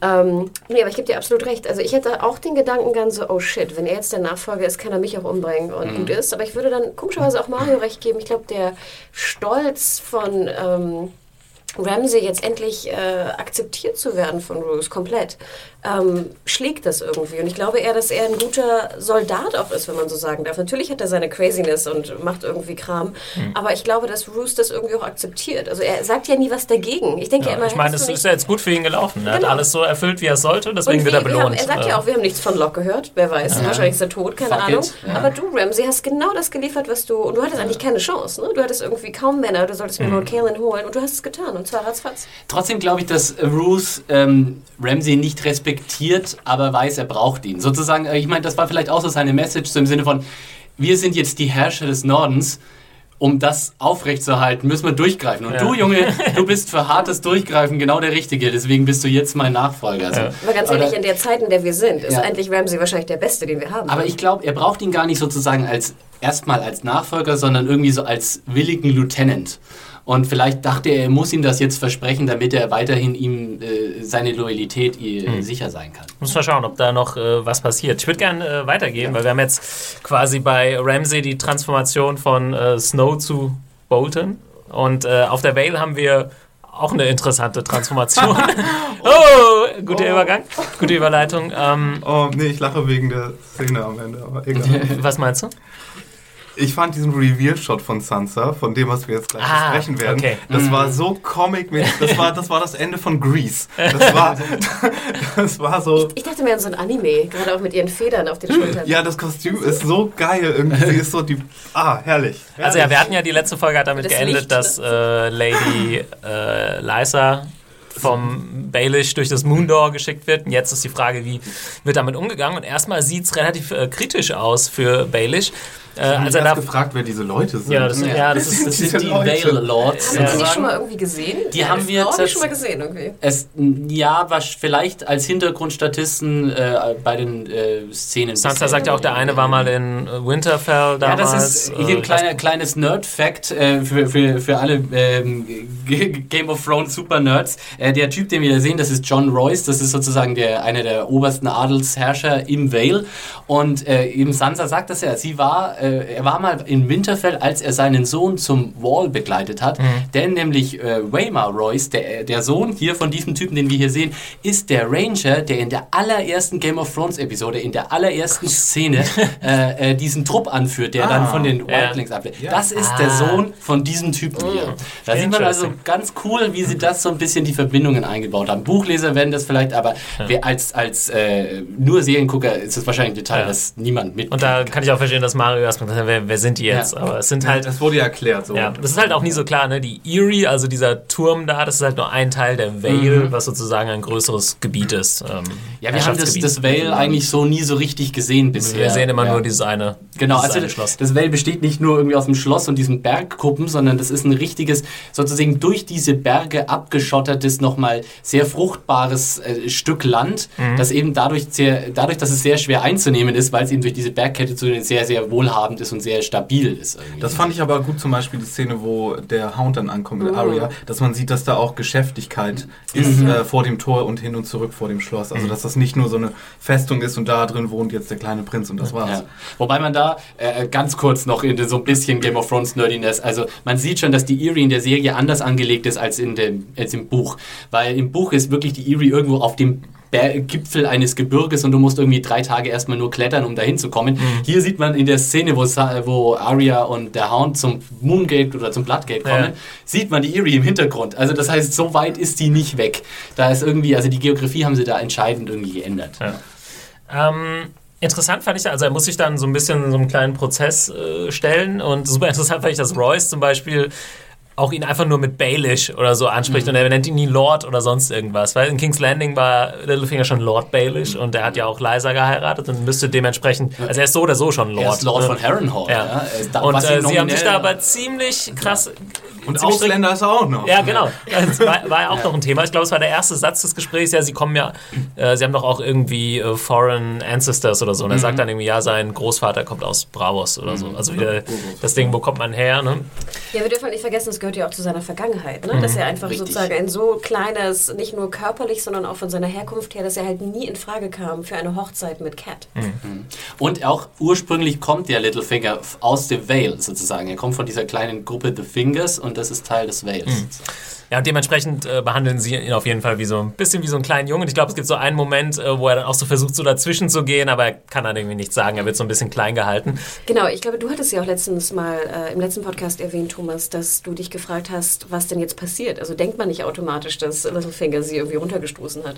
Und deswegen fand ich diese Art von Prozess und Anklage sehr, sehr schön gelöst. Ja, Littlefinger wird dann äh, gerettet äh, sozusagen von Sansa. Ich weiß nicht, was ihr in dem Moment gedacht habt oder ob ihr es euch gedacht habt. Oder ich frage einfach mal Mario, was waren deine Gedanken bei Na, dieser Szene? Ehrlich gesagt, dachte ich und wundere mich, dass es nicht passiert ist, dass sie jetzt so eine rettende Aussage für ihn macht und wir dann am Ende irgendwie so eine Szene zwischen den beiden bekommen, wo es heißt, oh gut, dass du das gemacht hast, sonst hätte ich auch noch irgendwie das und das machen müssen, müssen, äh, müssen und irgendwas Schlimmes ihr angedroht.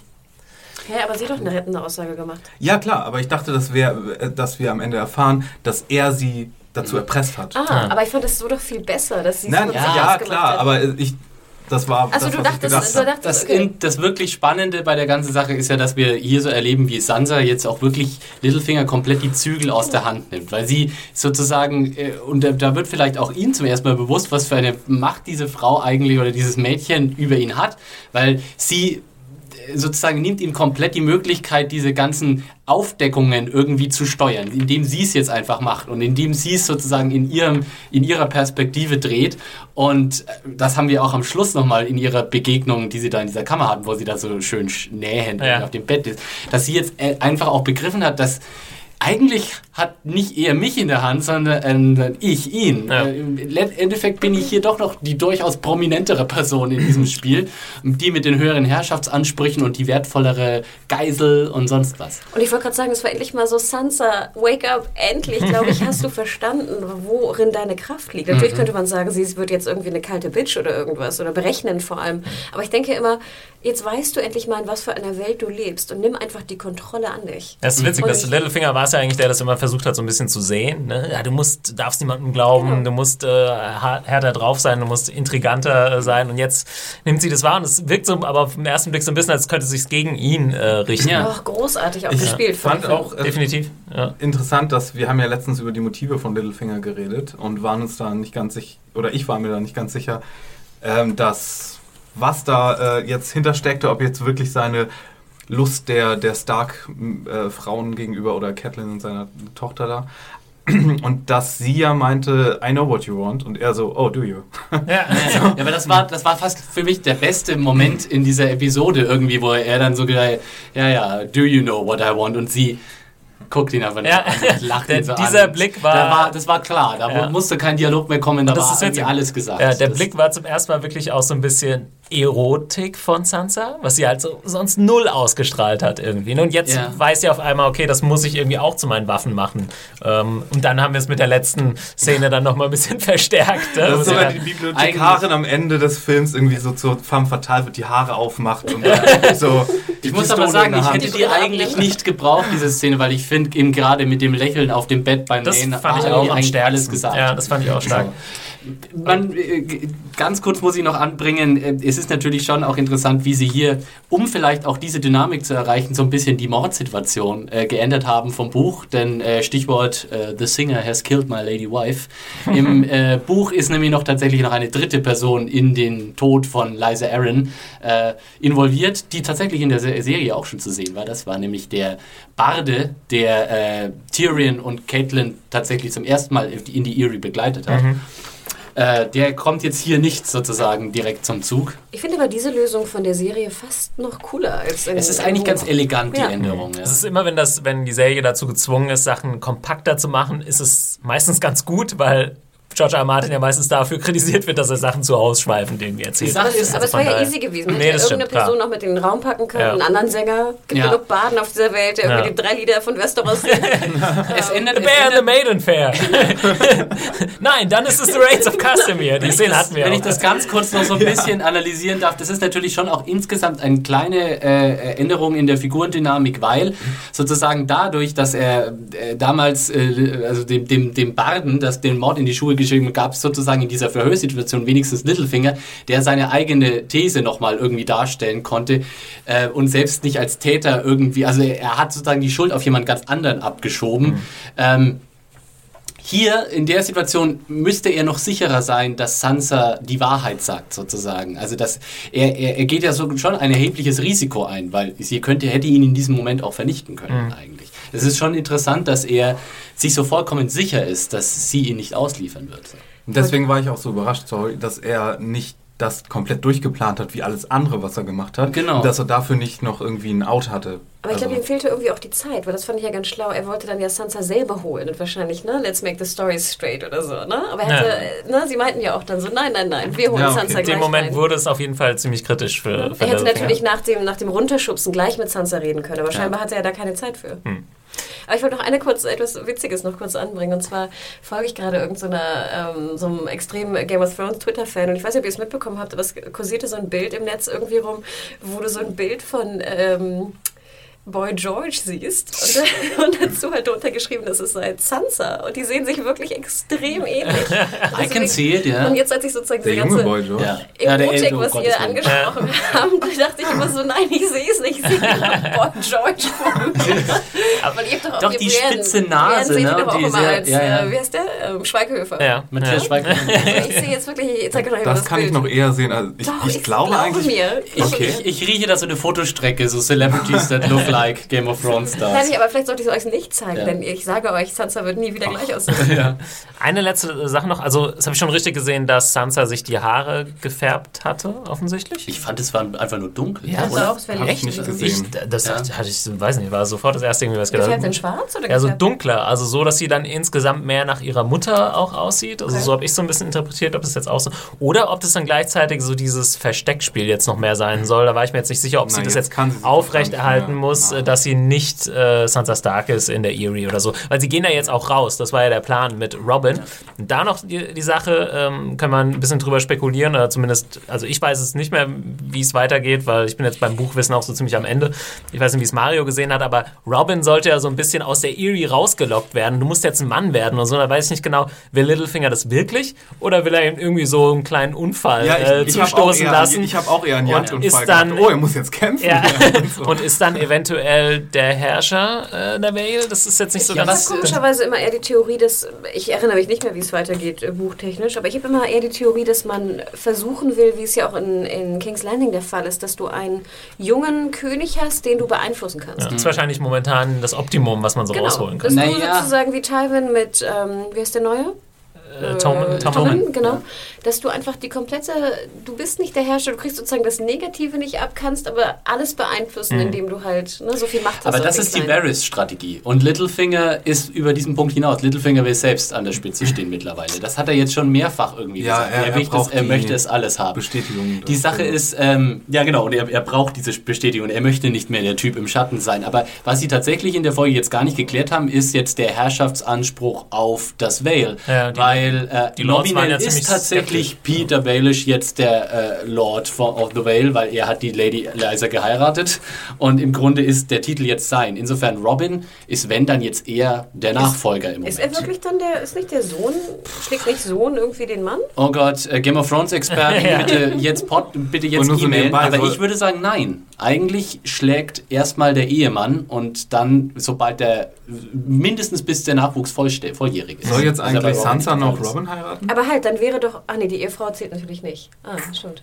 Ah, Ja. sorry. Okay. Genau. Sansa Robin? Äh, ist das noch aktuell? Weiß man. Ja, Also, muss man dann schauen. Also ich denke, man muss jetzt gucken, wirklich, was Littlefingers Game ist, sozusagen im weiteren Verlauf. Ähm, ja, sie, ich weiß nicht, wäre ganz cool, wenn man das in der nächsten Folge, wenn sie ein bisschen durchs Vale wandern oder was sie da so treiben, mal schauen. Da sieht man vielleicht mal ein bisschen mehr noch Ja, ich würde tatsächlich irgendwie mal das Vale gerne mal sehen. Nicht immer nur die Erie und die Berge drumherum und den komischen steinernen Aufgang da, sondern äh, ich würde gerne mal das Vale sehen. Gut, Mich würde auch interessieren, was ihr denkt, weil ich habe das auch gelesen, dass sie jetzt so eine neue Cat darstellen soll. Also dass sie bewusst ihre Mutter. Äh, aber das fand ich ja schon optisch ziemlich klar. Also guckt euch nochmal an, meiner Meinung nach waren die Haare auch gefärbt. Okay, aber selbst die, ich meine, ich fand ja das Kostüm derbe geil. Ja. ne? Also es war schon ein sehr viel älteres Kostüm, also für eine ältere Frau und dann wie gesagt diese Federn, wo ich aber dachte, soll das jetzt irgendwie auch ein Teil von, von der Erie sein? Weil Ich glaube schon, also ich habe es auch so ein bisschen so wahrgenommen, ah, die neue äh, Lady der Vale. Genau. Ich krieg dich nächstes Mal Sailor Moon. Nächstes Mal. Ja, und dann auch äh, hier Baelish so im Halbschatten, so, mm, so der böse ne? so, mm. Ähm, okay, ich glaube, dann können wir nach äh, King's Landing kommen und zum großen Finale, was ja relativ kurz gehalten ist, aber trotzdem nicht uneffektiv war, muss ich sagen. Äh, ich hatte auch so meine What the fuck Momente auf jeden Fall. Die ganze King's Landing Sache insgesamt Laufzeit waren aber echt weniger als eine Viertelstunde, Nee, oder? das war, der weniger Kampf war irgendwie noch. sieben Minuten irgendwie. Echt? Das, Ich habe auf die. Ich hätte gedacht, es war noch weniger. Ja. Also zehn Minuten insgesamt vielleicht mit dieser Szene Mit vorher noch. ja, äh, Die war aber auch recht lang, oder? Die Tyrion Ja, Jamie Szene. okay. Ja. Ey, wie auch immer. Ja. Ich dachte fast aber, dass es noch länger werden wird, irgendwie so eine halbe Folge einnehmen wird oder so, aber das haben sie nicht gemacht. Ja. Ähm, was sie gemacht haben, ist, dass sie nochmal Jamie und Tyrion zu so einem Gespräch äh, in den Kerker versammelt haben, wie es wir, wie wir es ja schon so oft gesehen haben, irgendwie in den Folgen davor. på. Und Das sind doch immer schöne so Bruder, Bruderszenen irgendwie. Ja. Ne? Man trifft sich so im, im Verlies. Meist äh, sitzt ja Jamie auch so auf Höhe von, Der hat ihm Wein Tyrion. mitgebracht. Ne? Ne, Tyrion pinkelt nochmal in die Ecke. Ja. Das war sehr, sehr Kann verbunden irgendwie. Ja, aber es hat irgendwie Sinn gemacht, so dieses Tyrion war sich offensichtlich irgendwie natürlich krass nervös und so, ne? Man kann dann auch nicht schlafen in so einer Nacht, logischerweise, und sie warten so auf den Moment, wo es losgeht und dann, dass das Gespräch eben dann offensichtlich auf sowas Abstruses oder nicht so Wichtiges irgendwie, so eine gemeinsame Erinnerung kommt, aber es hatte natürlich dann auch so vor allem einen symbolischen Charakter, diese Geschichte von Orson, Orson Lannister, der äh, irgendwie mal auf den Kopf gefallen ist äh, oder gefallen lassen wurde als Kind und dann äh, nichts anderes getan hat, als äh, Käfer irgendwie zu zerquetschen mit Steinen.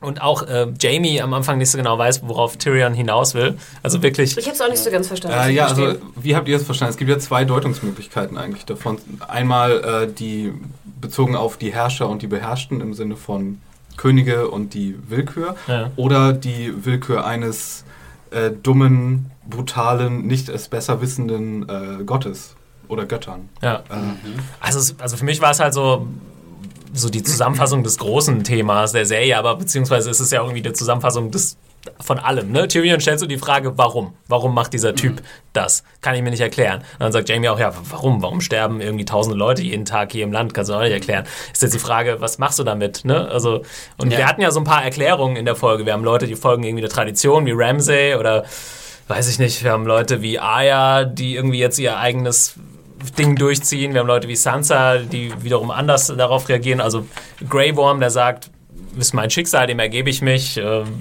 Ich habe die, die Kausalkette hat mich hier zu diesem Punkt geführt und Tyrion ist jetzt also, Ja. warum passiert das alles? fuck? Keine Ahnung. Ich Ja. habe mir lange darüber Gedanken gemacht, ich kann es nicht beantworten, das kann wahrscheinlich keiner beantworten. Das ist so die große Frage, fand ich. Aber fandet ihr es sozusagen tiefgehend?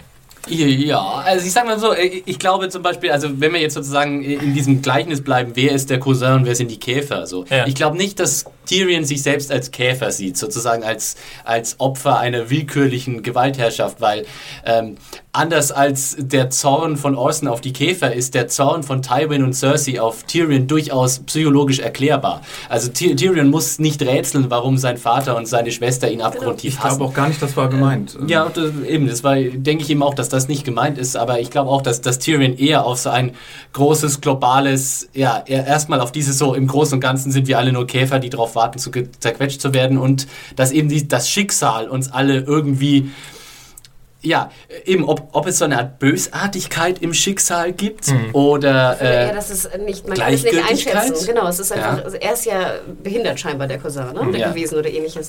Dass das Schicksal halt, du kannst es nicht, du kannst es nicht abschätzen, weil das halt völlig abstrus ist. und dass es wahllos und blind Genau. ist auch in gewisser Weise. Ja, Ja, also in dem aber Moment. Ich wollte, glaube gar nicht, dass er so sehr auf die Willkür gegen ihm gegenüber hinaus wollte, sondern dass er kontempliert hat, so wie die Welt funktioniert. ich dachte Ja. auch gegen alle. Ja, Ja. genau. Ja, also ich fand auch in diesem Moment geht es so ins Allgemeine. Ja, und in dem Moment ist äh, Game of Thrones sogar relativ nah bei irgendwie True Detective oder so.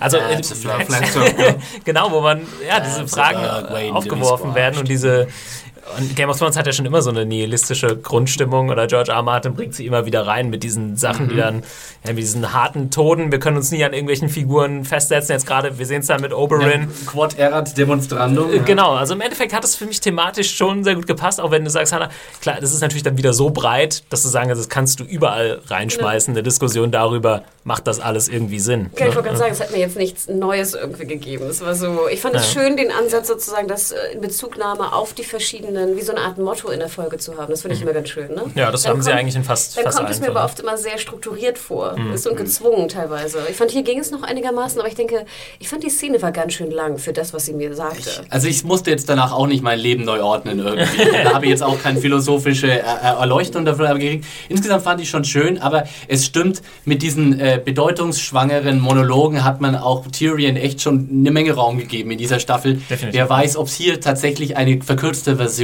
des Ganzen auch getan hätte. Aber insgesamt natürlich schön geschrieben und man, da, man kann drüber nachdenken und auch natürlich toll gespielt. Insofern gibt auch nicht wirklich was zum Motzen, sagen wir so. Nein, nein, und ich glaube, alle, jede Szene mit, mit Tyrion oder Peter Dinklage ist immer schön anzuschauen. Ja, was dann passiert im Endeffekt, haben wir dann, wenn wir nochmal das Bild benutzen, den Stein in äh, Form des Mountains, der irgendwie das Kriechtier zerquetscht, im wahrsten Sinne des Ja, Wortes. das kriecht hier, Moment mal. Ja, Ja. So würde ich das aber nicht You were too beautiful for the sword man. The Red, Also, also, eigentlich ist es wenn ja man nach, nicht nach seinem Namen geht, ja. Ja. Also er wird ja nicht zerquetscht, Oberyn. Also er wird zerquetscht, natürlich Ja. wird er zerquetscht, aber ähm, es ist ja durchaus, eigentlich hat er ja schon gewonnen und das ist ja das Fatale bei der ganzen. Ja. Oh, es Und ist so bitter. Ja, es ist, Das es ist ist, so- ich meine, ich wusste natürlich, was passiert und man muss auch da echt mal dafür sa- da, da, dazu sagen, das ist wirklich die Szene, auf die ich seit vier Staffeln wa gewartet habe irgendwie. Im Bezug auf diese Erwartungshaltung hat sie leider meine Erwartung nicht ganz erfüllt, auch wenn ich vieles sehr gut fand, aber ich fand auch eben auch eine, ein Element sehr, sehr mangelhaft an der Ich ganzen möchte an der Stelle eine kurze Ansprache halten. Ich weiß, wir wurden schon oft dafür kritisiert, wenn wir sagen, wir kennen die Bücher und vergessen dann aber so Sachen. Ich nehme mich jetzt offiziell als Buchleser raus, weil ich konnte mich nicht mehr daran erinnern an diese Szene. Unglaublich. Und äh, ich habe, äh, ich glaube, ich war ungefähr da und ein bisschen weiter und äh, weiß nicht, das war vielleicht eine Zeit, wo ich nur noch alle fünf Wochen mal ein Kapitel gelesen habe Mhm. und habe es einfach nicht mehr drin gehabt. Ich war wirklich fucking überrascht. Willkommen auf Äh, der anderen Seite. Und deswegen äh, erwartet von mir äh, da keine Insider-Wissen Ey, mehr. ganz, ganz ehrlich, ich Äh, glaube. ich weiß nicht warum. Ja. Oberyn hat da irgendwie in den Büchern nicht so den, äh, nicht mehr so den Eindruck bei mir Ich muss aber hinterlassen. Thomas recht geben. Zum Beispiel Oberyn hatte auch bei mir, ich hatte jetzt mehr Gefühl für Oberyn in der Serie als im Buch. Also Ja. man darf nicht vergessen, O- Oberyn ist kein erzählender Charakter im Buch. Er kommt natürlich drin vor und es wird über ihn berichtet, aber er ist jetzt, natürlich ist er auch ein großer Held und ein toller Kämpfer. Aber jetzt hier Pascal, ich weiß nicht, ob es sozusagen seine Genialität als Schauspieler ist oder die Einführung äh, der Autoren, aber ich hatte hier sehr viel mehr Zugang zu ihm und Zuneigung und sehr viel mehr Mitleid dann auch am Ende als im Buch. Also ich kann ein bisschen verstehen, dass du es nicht mehr weißt. Ich, weiß, ich wusste dann nur noch, ja, die kämpfen und irgendwie. Äh, Aber auch im ich Buch find, ist es ein äh, großes Ding. Sozusagen. Deine, deine Wortwahl schon ziemlich interessant, weil du sagst, du hattest Mitleid mit ihm, weil ich hatte kein Mitleid mit ihm. Ich habe natürlich fand ich das alles sehr traurig, aber Mitleid, äh, er hat es ja schon selbst verbockt am Schluss dann. Ne? Wollte ich- Es ist Ja, aber es geht ja um die Liebe seiner Schwester. ja, aber das Problem, also irgendwie kann ich diese Szene, da muss ich mich echt mal irgendwie so als objektiven TV-Kritiker wegnehmen. Ich kann die nur als Buchnerd bewerten irgendwie. Und was ich, ähm, was ich was ich großartig daran fand, war wirklich, dass man irgendwie schon gesehen hat, dass das Oberyn eigentlich dem Mountain sehr eigentlich überlegen ist, ja, und, und ihn auch mit ihm spielt in vielerlei Hinsicht. Und äh, sie hätten es vielleicht noch ein bisschen besser rausarbeiten müssen. In dem Buch ist es eben toll beschrieben, wie, wie Oberyn ähm, einfach die Schwächen an diesem Monster irgendwie rausarbeitet und dann immer so an die, die Schwachstellen der Rüstung am Fuß oder an den Sähen und an den Nähten und so. Das wurde hier einfach nicht so richtig deutlich, weil es zu schnell war. Es war zu krass geschnitten, zu viele Flickflacks, Ja, zu das viel. hat man ja schon gesehen. Ja, wie ich du fand's das auch, beschreibst. äh, ja, fand ich fand nicht so richtig, Ich dass man das recht. Ist gesehen es- Ich habe es jetzt gar nicht mehr in Erinnerung gehabt. Aber Jetzt, wo du es erwähnst, es war toll. Also wirklich im, im Buch nimmt er wirklich wie so, eine, wie so ein Stratege, ne? nimmt Ja, er ihn genau. auseinander und guckt sich wirklich jede Rüstung genau an und kratzt ihn ja auch bestimmt, ich weiß nicht, 20 Mal oder so. Ja, also es ist, es ist wirklich wie so ein, wie so ein Schachspiel Genau. fast beschrieben im, im Buch. Das hat mir hier so ein, also die taktische Komponente des Duells hat Genau, Aber sah und die Schleuer, aus? ne? Also Sah er, toll aus, ja extrem. ja, es sah toll Oh, aus, aber, aber absolut. Aber ich finde, ja, guckt es ja. euch nochmal an. Ich finde, es war auch eigentlich ziemlich gut. Man hat ziemlich viele White Shots gehabt, weil offensichtlich Mhm. Pedro Pascal wahrscheinlich nicht diese ganze Action-Choreografie alleine gemacht hat. Und von daher. davon. Schon Er sehr hat auch, ich habe so ein. AMA von ihm übersetzt letzte Woche, äh, was er auf Reddit gemacht hat. Und da erzählt er halt, wie er äh, vorher ins Training geschickt wurde bei einem Typen, äh, der Asiate. Ja, ja, ja tatsächlich, der so, eine, so ein Meister im irgendwie. Wu- Shaolin. Nee, im, ja, das hat mit Shaolin zu tun, aber das ist so eine ein spezielle Stockkampf, ne? Stockkampf, Ja, Äh, Wu, irgendwas Sache. Ist nicht Hab ich jetzt vergessen. Ist nee, nee, nee, Kendo ist japanischer Schwerkampf. Whatever. Ähm, auf jeden Fall hat, hat er dann da erzählt, dass er da mit dem trainiert hat und dass es so eine Legende ist, die früher mit, mit anderen Leuten hier Shaolin-Filme ja, äh, gemacht hat und so.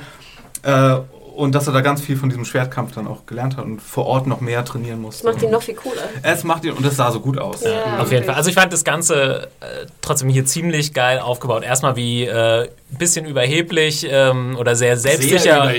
Ja, ich meine- sehr selbstsicher Oberyn am Anfang noch ist und sich ein Weinchen reinzieht und Tyrion so das, hm, das ist die, die, die Rüstung sieht aber jetzt relativ schwach aus und so, ja, also, ich will mich bewegen können und so. Aber auch wie schön war die Und- Rüstung. ja. ne? Wir haben jetzt zum Ja, ersten Mal was anderem gesehen als Ja, in ja. seinem Und ne, gelben äh, Umhang. Ne? dann Jamies Lachen, wie er das richtig genießt. So, wow, geile Show hier und er macht ihn jetzt platt. Jamie war sich auch dann irgendwann sicher, dass äh, Oberyn da gewinnt, dass der ihm eindeutig überlegen ist. Und es war schon alles die super aufgebaut. Überheblichkeit hat ja Oberyn während des gesamten Kampfes nicht verlassen eigentlich. Die Genau. Überheblichkeit verlässt ihn in dem Moment, wo sie diese Pranke um sein Gesicht schließt und Ja. dann ist es leider vorbei.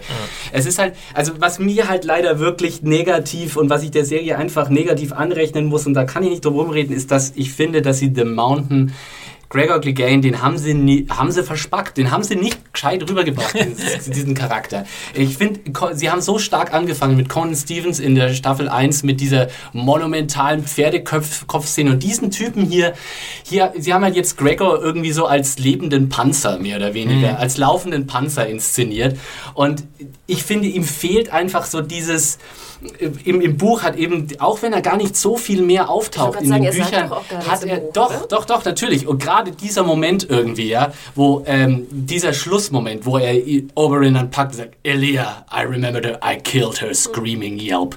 Und, und, und so, ja, das hat in dem Buch so eine Wucht und äh, wie dieser Typ hier die, die, die Line, äh, die, die Lines rüberbringt, für mich hat es nicht ge ge gezogen. Für in, in dem Buch war es tatsächlich so, dass irgendwie so, die Faust sich nochmal in Hore und dann kommt so dieses Monster, das sich nochmal aufbäumt. Und hier, ich sehe ich seh das Monster nicht. Ich sehe nur einen großen Typen in einer schwarzen Rüstung. Ich sehe einfach dieses Scheusal nicht, dieses Ungetüm irgendwie. Also das, das er sieht relativ ja. nett aus, ne?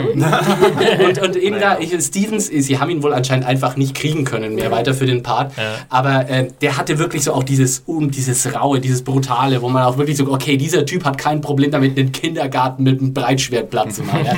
Der ist all, der, der, der dem ist alles zu, zu trauen. Und hier, ich fand schon seine Einführung letzte mit diesem Schlachtfest da nicht toll und ah, es hätte sein können, dass es, dass es anders gelaufen wäre, wenn sie grundsätzlich einen Schauspieler gehabt hätten, ja. der alle drei, vier Staffeln durchgehend zu sehen gewesen wäre, hätte vielleicht auch nochmal die eine oder andere Szene bekommen. Jetzt hat man ja gemerkt, die geben ihm so viel wie sein muss und dann kommt der Kampf und dann ist Ende Gelände. So, ja. der Typ ist ja auch kein wirklicher Schauspieler, obwohl genau. wahrscheinlich hat er schon mal ein, zwei Mal gespielt. Bodybuilder, ja. ein isländischer Bodybuilder. Ja. Jetzt muss ich aber auch noch mal erzählen, wie ich das Ganze erlebt habe, ja, weil ähm, ich habe ja letzte Woche noch groß, äh, große Töne gespuckt, so dass es für mich ganz klar ist, wie das ausgeht und nein, die werden jetzt Obere nicht killen und so. Jetzt muss ich aber sagen, mir ist das gleiche passiert wie in Staffel 1 mit dem Tod von Ned Stark, in Staffel 3 mit der Red Wedding. Ich wurde ein wenig gespoilt in der Zwischenzeit. Ah. Jemand meinte auf YouTube, ähm, und das ist jetzt nicht wirklich ein Vorwurf, weil es auch äh, was gemacht hat mit meiner Viewing Experience, was vielleicht sogar besser war, sondern jemand hat geschrieben, Spoiler Spoiler, ich will nicht, dass ähm, äh, dass Oberyn stirbt. Und das Spoiler war auch groß geschrieben und so, aber man nimmt ja manchmal Sätze so in einem wahr ne? und guckt dann nicht, liest dann Spoiler, oh, jetzt höre ich auf zu lesen. So, dann hatte ich diesen Satz drin und dann dachte ich so, meint das jetzt jemand weiß aus dem Buch mhm. heraus schon, dass das passiert? Oder schreibt er das nur, weil er es nicht möchte und das generell auf den Kampf anspielt, der jetzt kommt und so? Hätte man ja auch und, denken können. Ja, ja, ja. Und, und ich saß so die ganze Woche so, hm, wie war das jetzt gemeint? Und habe auch jetzt nochmal gedacht so, oh scheiße, das wäre ja schon ziemlich Games of, Game of Thrones mäßig, wenn sie das jetzt so aufbauen, dass es komplett klar ist und diesen coolen Charakter und so. Und, und dann kommt das doch, das wäre ja total typisch für of Thrones. Anstatt dass ich hier saß und mir ist das, ist das total klar und, und dass ich so überrascht war und denke so, wow, als das passiert und ausgeflippt bin, saß ich die ganze Zeit während der Folge so, kratz, kratz, jetzt macht es doch schon endlich. Ich will es wissen. So, und am Ende war ich die ganze Zeit auch so, oh, spielen sie seine Überheblichkeit jetzt, weil es dann so schockierend sein soll, wenn es passiert. Und, und als es dann am Ende passiert war und Oh, es war furchtbar. Es war furchtbar. Also fand, was, ja, Wirklich, Thomas, nee, also eine super effektive Szene, kann ich nochmal aus meinen ich mein, ich, Augen sagen. Was dann wieder für mich, äh, eben, ich kann es nur als Buchnerd bitte. Bei, bei dieser Szene kann ich wirklich nur den Buchnerd rauslehnen. Was ich großartig fand, war eben auch dieses, dieses Geschrei, was eben, you raped her, you may say her name. Ich wollte halt diesen Satz irgendwie, der war irgendwie so zentral auch immer. Den, den kam sie wirklich gut rausgearbeitet. Gerade mit seinem Dialekt fand ich war das so schön. Ja. Ne? So der Dornishman, der Andersartige, ne? der jetzt immer so, you raped her. Und es war im Grunde, äh, der Mountain war ja sozusagen gar nicht richtig sein Gegner, er war mehr sein Anschauungsobjekt für Tywin. Mhm. Ja, das war so ein bisschen, guck, wie ich mit deinem Stimmt, lebenden ähm, Panzer hier umspringe. Ich muss man platt, ja vielleicht auch noch sagen, dass er fordert, dass er eben, dass er preisgibt, wer diesen ähm, Auftrag gegeben hat, oder? Ja. Das schreibt er ihn auch an. Wer, und das ist ja auch eine Sache, die ja, da hat sich äh, Oberyn ja zurückgehalten in den letzten Folgen. Er wollte jetzt, er hat mit Tywin so ein bisschen mhm. äh, klein beigegeben, was heißt klein beigegeben, aber hat es erstmal auf sich beruhen lassen. Aber ja, es ist ja eigentlich das, was er wollte. Und dann hat man so in dem Moment gedacht, oh, äh, wie wird es noch in den nächsten Folgen passieren eventuell? Jetzt wird er sich wieder auf Tywin äh, einschießen, aber das kann er dann offensichtlich nicht mehr passieren. Ich sowieso diese Zwischenschnitte immer von Tywin und äh, Cersei wunderbar. Ja. Die beiden sozusagen ihren Wein genießen und denken, jetzt wissen sie irgendwie, was passiert und es ja. dann irgendwie doch immer so ein bisschen anders kommt. Ne? Es ist ja schon immer cool, was für eine ähm, Toleranzgrenze blutige Kämpfe in dieser Gesellschaft haben, weil das sind immer so die feinen Lords und Ladies, die da mit ihren Weinkrügen rumsitzen und vor ihnen werden Hälse, äh, ja. werden, werden, werden Schädel wie, wie Walnüsse war, geknackt. War das nicht ja. auch so im alten Rom? Ja, ja. Wahrscheinlich, ja. ja. Nee. und ich weiß nicht, was da.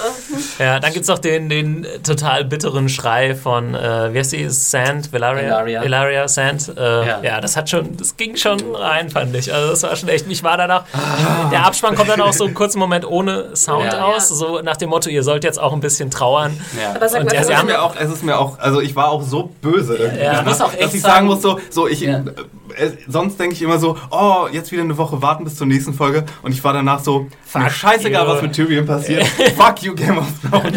Aber sag mal noch, noch mal kurz ah. auch zur Gewalt. Also ich muss gestehen, ich habe auch weggeguckt, weil erstmal fliegen ja die Zähne, was ich Oh, auch sehr schön fand. oh, Ist dann so kling, kling, kling. Das haben sie aber tatsächlich auch, das war in den Büchern auch so eine Beschreibung, so die Eisenfaust trifft irgendwie Oberyn und in dem Moment fliegt schon irgendwie sein halbes Gesicht weg. Und dann, wie gesagt, dieses Pressen der Augen, wo ich ja auch dachte, so, ah, ich sehe Arnold Schwarzenegger gleich vor mir. Ich habe weggeschaut. Also das war dann auch meine Grenze an Brutalität, wo ich, äh, Ich, aufgebe. ich meine, ich war halt emotional vorbereitet. Ich muss ganz ehrlich sagen, ich weiß nicht, wie ich hier sitzen würde, wenn ich nicht gewusst hätte, wie das ausgeht vorher. Ich würde wahrscheinlich nur noch abrenten. irgendwie. Ich habe heute Nacht, ich kann mir das heute Abend nochmal äh, anschauen. Ich schaue Ja. zu Hause. ähm, okay, ich würde Achso, wir haben eine Sache vergessen. Ja. Arya und der Hound, die wieder ankommen. Ja, Ähm, stimmt. wo- können wir jetzt zu den Clegane nochmal zurückkommen? Äh, Definitiv, ja.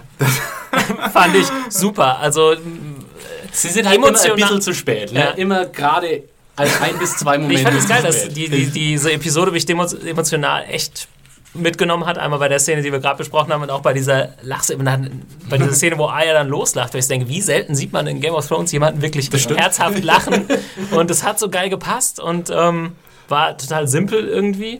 Ja. Aber ja, Arya ist jetzt irgendwie auch an so einem Punkt, in, wir- die Entwicklung, finde ich, hat auch gut funktioniert in dieser Staffel zu ja, nihilistische Killerin, der jetzt alles so ein bisschen egal ist. So, da lacht man halt auch mal. Ja, ich glaube, aber sie fand es auch wirklich einfach witzig, ganz egal, ob es jetzt. schl- Ich meine, für sie ist es ja egal. Sie fand es nur witzig, dass der Hound seine Belohnung nicht absprechen Genau. kann nach all dem, was er. Äh, Aber egal ist es für sie ja auch nicht, weil theoretisch wäre sie ja in Sicherheit gewesen jetzt. ne? Ja, aber sie gehen ja trotzdem noch da rein. Also, Das ist die Frage, Okay, ja, bin ich oder ne? Oh ja. nein, jetzt sag mir nicht, die verpassen sich schon wieder.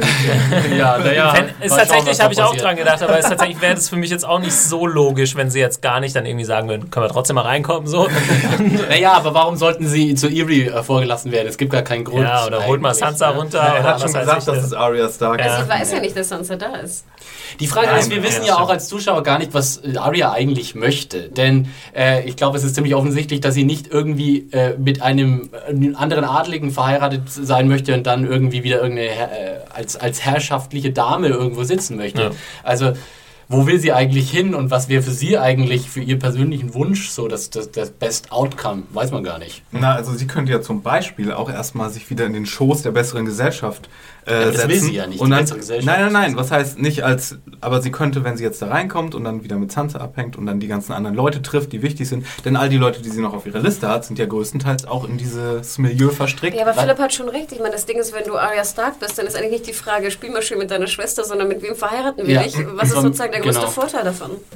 Ja, aber wer hat jetzt, ich meine, wer soll sie aktiv noch verheiraten an die Ja, noch viel Stark? schlimmer. Sie hat keinen Vater mehr und keine Mutter, der irgendwie, die irgendwie auf sie aufpassen können, sondern halt derjenige, der die Macht hat, wird sie einfach natürlich auf den höchstzahlenden oder meistgebenden äh, Und man muss, man muss bedenken, eigentlich sind Arya und Sansa immer noch die Erbinnen des Nordens, mehr oder weniger. Ich meine, offiziell eigentlich nicht mehr, weil äh, Bolton ist jetzt offiziell der Warden of the North. Aber im Norden selbst ist natürlich für den Namen Stark immer noch enorm viel Sympathie da. Das heißt, man könnte Arya und Sansa sind als Faustpfand, um den Norden zu kriegen oder auf seine Seite zu bringen, immer noch unglaublich wertvoll. Und sie, sie dürfte das auf keinen Fall selbst entscheiden, wenn sie sich jetzt tatsächlich irgendwie äh, offenbaren würde und in die Hände begeben würde von irgendeinem so Vale Lord oder sowas. Na, ihr, ihr wisst da ja sowieso wieder mehr, was da jetzt kommt, aber ähm, also Ja, ich aber hätte, das, also das finde ich, ja finde ich ja gerade so interessant und deswegen finde ich ihr Lachen ja auch noch doppeldeutig äh, schlimm, wenn du so willst, weil egal wie es ausgeht, she's fucked. Ja. Und es ist, ich komme tatsächlich auch jetzt immer mehr an den Punkt, wo ich nicht so richtig weiß, wie es weitergeht. Und wir dürfen übrigens auch nicht vergessen, Brienne und Pot sind auch auf dem Weg zu Erie. Ja, äh, vielleicht weil vielleicht gibt es da so ein Meet kleines. Meeting zwischen dem, weil eigentlich wissen wir doch alle, dass Arya eigentlich auf Brienne treffen muss. Das ist doch die Paarung, die irgendwie passieren Ah, müsste. aber, aber, ja. ne? Okay, ja, ich schließen wir hab, es. seit der ersten Staffel waren die Schwestern Weil- nicht mehr zusammen. So Ja. langsam könnten die mal wieder. Ähm, aber Ja, und so große Freundinnen waren sie ja auch nicht. Nein, aber umso interessanter wäre das ja jetzt, wenn die mal wieder aufeinander äh, treffen. Aber- Übrigens, apropos Brienne und Pot, Rick, ähm, im Internet ist mittlerweile natürlich so ein äh, Sitcom-Vorspann aufgetaucht Ja, Songs sehr und, und sowas. Okay, Okay, schließen wir die Spekulation äh, an dieser Stelle. Äh, kommen noch kurz zum Feedback, ähm, was an podcast.serienjunkies.de geschickt wurde oder bei YouTube und so weiter äh, an uns eingegangen ist. Ähm, wollen wir noch mal kurz die Sache von dem Screening äh, vorlesen oder wollt ihr mit was anderem starten? Wer hat die das von euch? Äh, ich habe das hier oder wer möchte? Ich habe die vom Screening nicht. Achso, Alles klar. haben wir äh, die ja, überhaupt? Ich hab, ich hab, da hat uns ein Patrick geschrieben, Ah, genau. der äh, letzten Donnerstag da mit uns beim Screening war. Hallo, liebe Also nicht ein Patrick, Ein sondern der Patrick. Der Patrick. ähm, hallo liebe Serienjunkies, erst einmal ein großes Dankeschön für die Möglichkeit beim GOT-Screening dabei zu sein, zum Abend. Es war eine tolle Location, die gut die Atmosphäre der Serie unterstrichen hat. Außerdem scheint mir die Kombination aus Freibier und Game of Thrones eine sichere Bank zu sein. Ja, da hat er. Ich glaube, die, Ko- die Kombination Freibier und alles andere ist immer eine Es gab übrigens auch Hätte frei das Wein. überhaupt schon trinken dürfen? Hanna weiß, wer du bist. Äh, nur so nebenbei. Äh, hinzu kommt, dass die Leute dort sehr sympathisch waren, obwohl die Organisatoren, äh, sowohl die Organisatoren als auch die Zuschauer. Nur schade, dass der gute Herr Vlaschia, heißt er so, er es nicht geschafft hat, persönlich zugegen zu sein. Aber man kann nicht alles haben. Das ist der, der den ähm, Chucken Hagar Ja. spielt. Äh, und der hat dieses Special, was uns gezeigt wurde, was nochmal die Story zusammengefasst hat vor der vierten Staffel und ein bisschen geteased Genau, hat, das kann man jetzt, hat das ich- moderiert. Genau, kann man auch Äh, bei Sky jetzt äh, sich genau. anschauen. Genau, das war eben so ein etwa 20-minütiges Special, vielleicht für Game of Thrones-Fans auch ganz interessant. Kann man jetzt bei Sky oder auch Ich glaube, man kann sich online angucken. öffentlich online angucken. Kann man, aber Achtung, Spoiler. Patrick, Spoiler. Ach, oh Gott. Wir verlinken da nochmal. Wir, Ja. wir haben einen Artikel verfasst, ich glaube äh, am Mittwoch sogar letzte Woche, den können wir nochmal verlinken. Dann verlinken wir da drauf. Ja, ich, war, ich war auch mit einem Kumpel da, der nichts von der vierten Staffel äh, kannte. Der saß da zehn Minuten so mit seinem. Ja, es ist tatsächlich ein bisschen komisch, diese Sache jetzt zum Start der vierten Staffel zu zeigen, weil sie spoilt doch ein bisschen was aus der vierten Staffel. Ja, das ist ein bisschen ganz, tricky. Ganz schön. Also passt auf, wenn ihr Ähm, jetzt auf aktuellen Stand seid, ist es aber sicher. Ja, Patrick schreibt also, schade, dass der nicht da war. Dafür hat sein Overacting zum Special der vierten Staffel, der besten Serie der Welt, es geschafft, dass Die man darüber dann doch nicht so Welt. traurig war. Ja, das stimmt, das hat äh, Das gut für einen Lacher äh, gesorgt. Und er saß die ganze Zeit neben so einem Wolf oder Hund, der im Hintergrund neben ihm irgendwas gekaut hat. gekaut hat. Das war auch sehr putzig. Äh, Ich habe es im Nachhinein nur etwas bereut, nicht noch länger dort geblieben zu sein, um die eine oder andere Frage zu stellen, wie zum Beispiel, was aus Money Shot geworden ist und warum es keine Podcasts mehr bei Filmjunkies gibt. Äh, Ich schätze mal, der, Serie, äh, der Name Serienjunkies zieht besser. Oder die Frage, ob es Zufall ist, dass ich im Forum nach einer Anime-Kolumne fragte und ein paar Wochen später Mario, äh, Animario erscheint. Äh, ob, äh, oder ob ihr auch genauso nach mehr Rectify lüstet. Genug fürs Off-Topic. Noch einmal ein fettes Dankeschön. Man sieht sich ja angeblich immer zweimal. Dann bleibt genügend Zeit zum Fragen. Und sofern ich mal Zeit habe, werde ich mir Penny Dreadful ansehen, äh, damit der gute Philipp mal jemanden hat, mit dem er sich darüber austauschen kann. Ah, Ja, ich habe das ja schon äh, öfter mal hier so an, angemerkt. Niemand möchte unbedingt hier in der äh, Redaktion weigern sich alle standhaft Penny Dreadful zu gucken, wo es eine ganz großartige, gerade frisch gestartete Showtime-Serie ist. Äh, get on it, people! Du willst doch nur It's hier brilliant. Evergreen sehen. ja, unter anderem. Aber äh, zu den Fragen nur. ganz kurz. Äh, Filmjunkies Podcasts machen wir tatsächlich nicht mehr so viel. Wir machen noch Filmkritiken, die aber hier auf dem Kanal, also oder auf dem Feed äh, unter Serienjunkies. Und äh, ja, Money Shot äh, voraussichtlich erstmal nicht mehr. Wir werden uns dann auf Filmkritiken ähm, konzentrieren.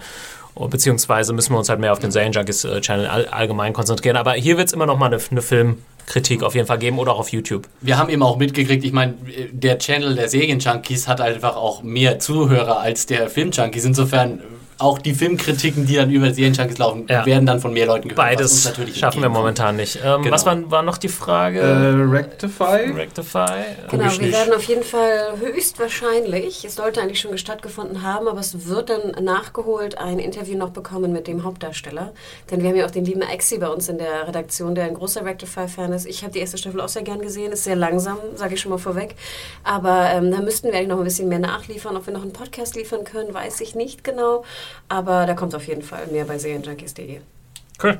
Und Animario, das Ach war Hannas Idee. Das war's nur du, Patrick. Ähm, glaube ich, ich weiß nicht, ob Hanna da irgendwas gelesen hat im Forum, aber wir hatten uns über Anime unterhalten und dann dachte Hanna, sie müsste mich als äh, hausinternen Japanologen mal irgendwie mit verheizen und dann kam es dazu.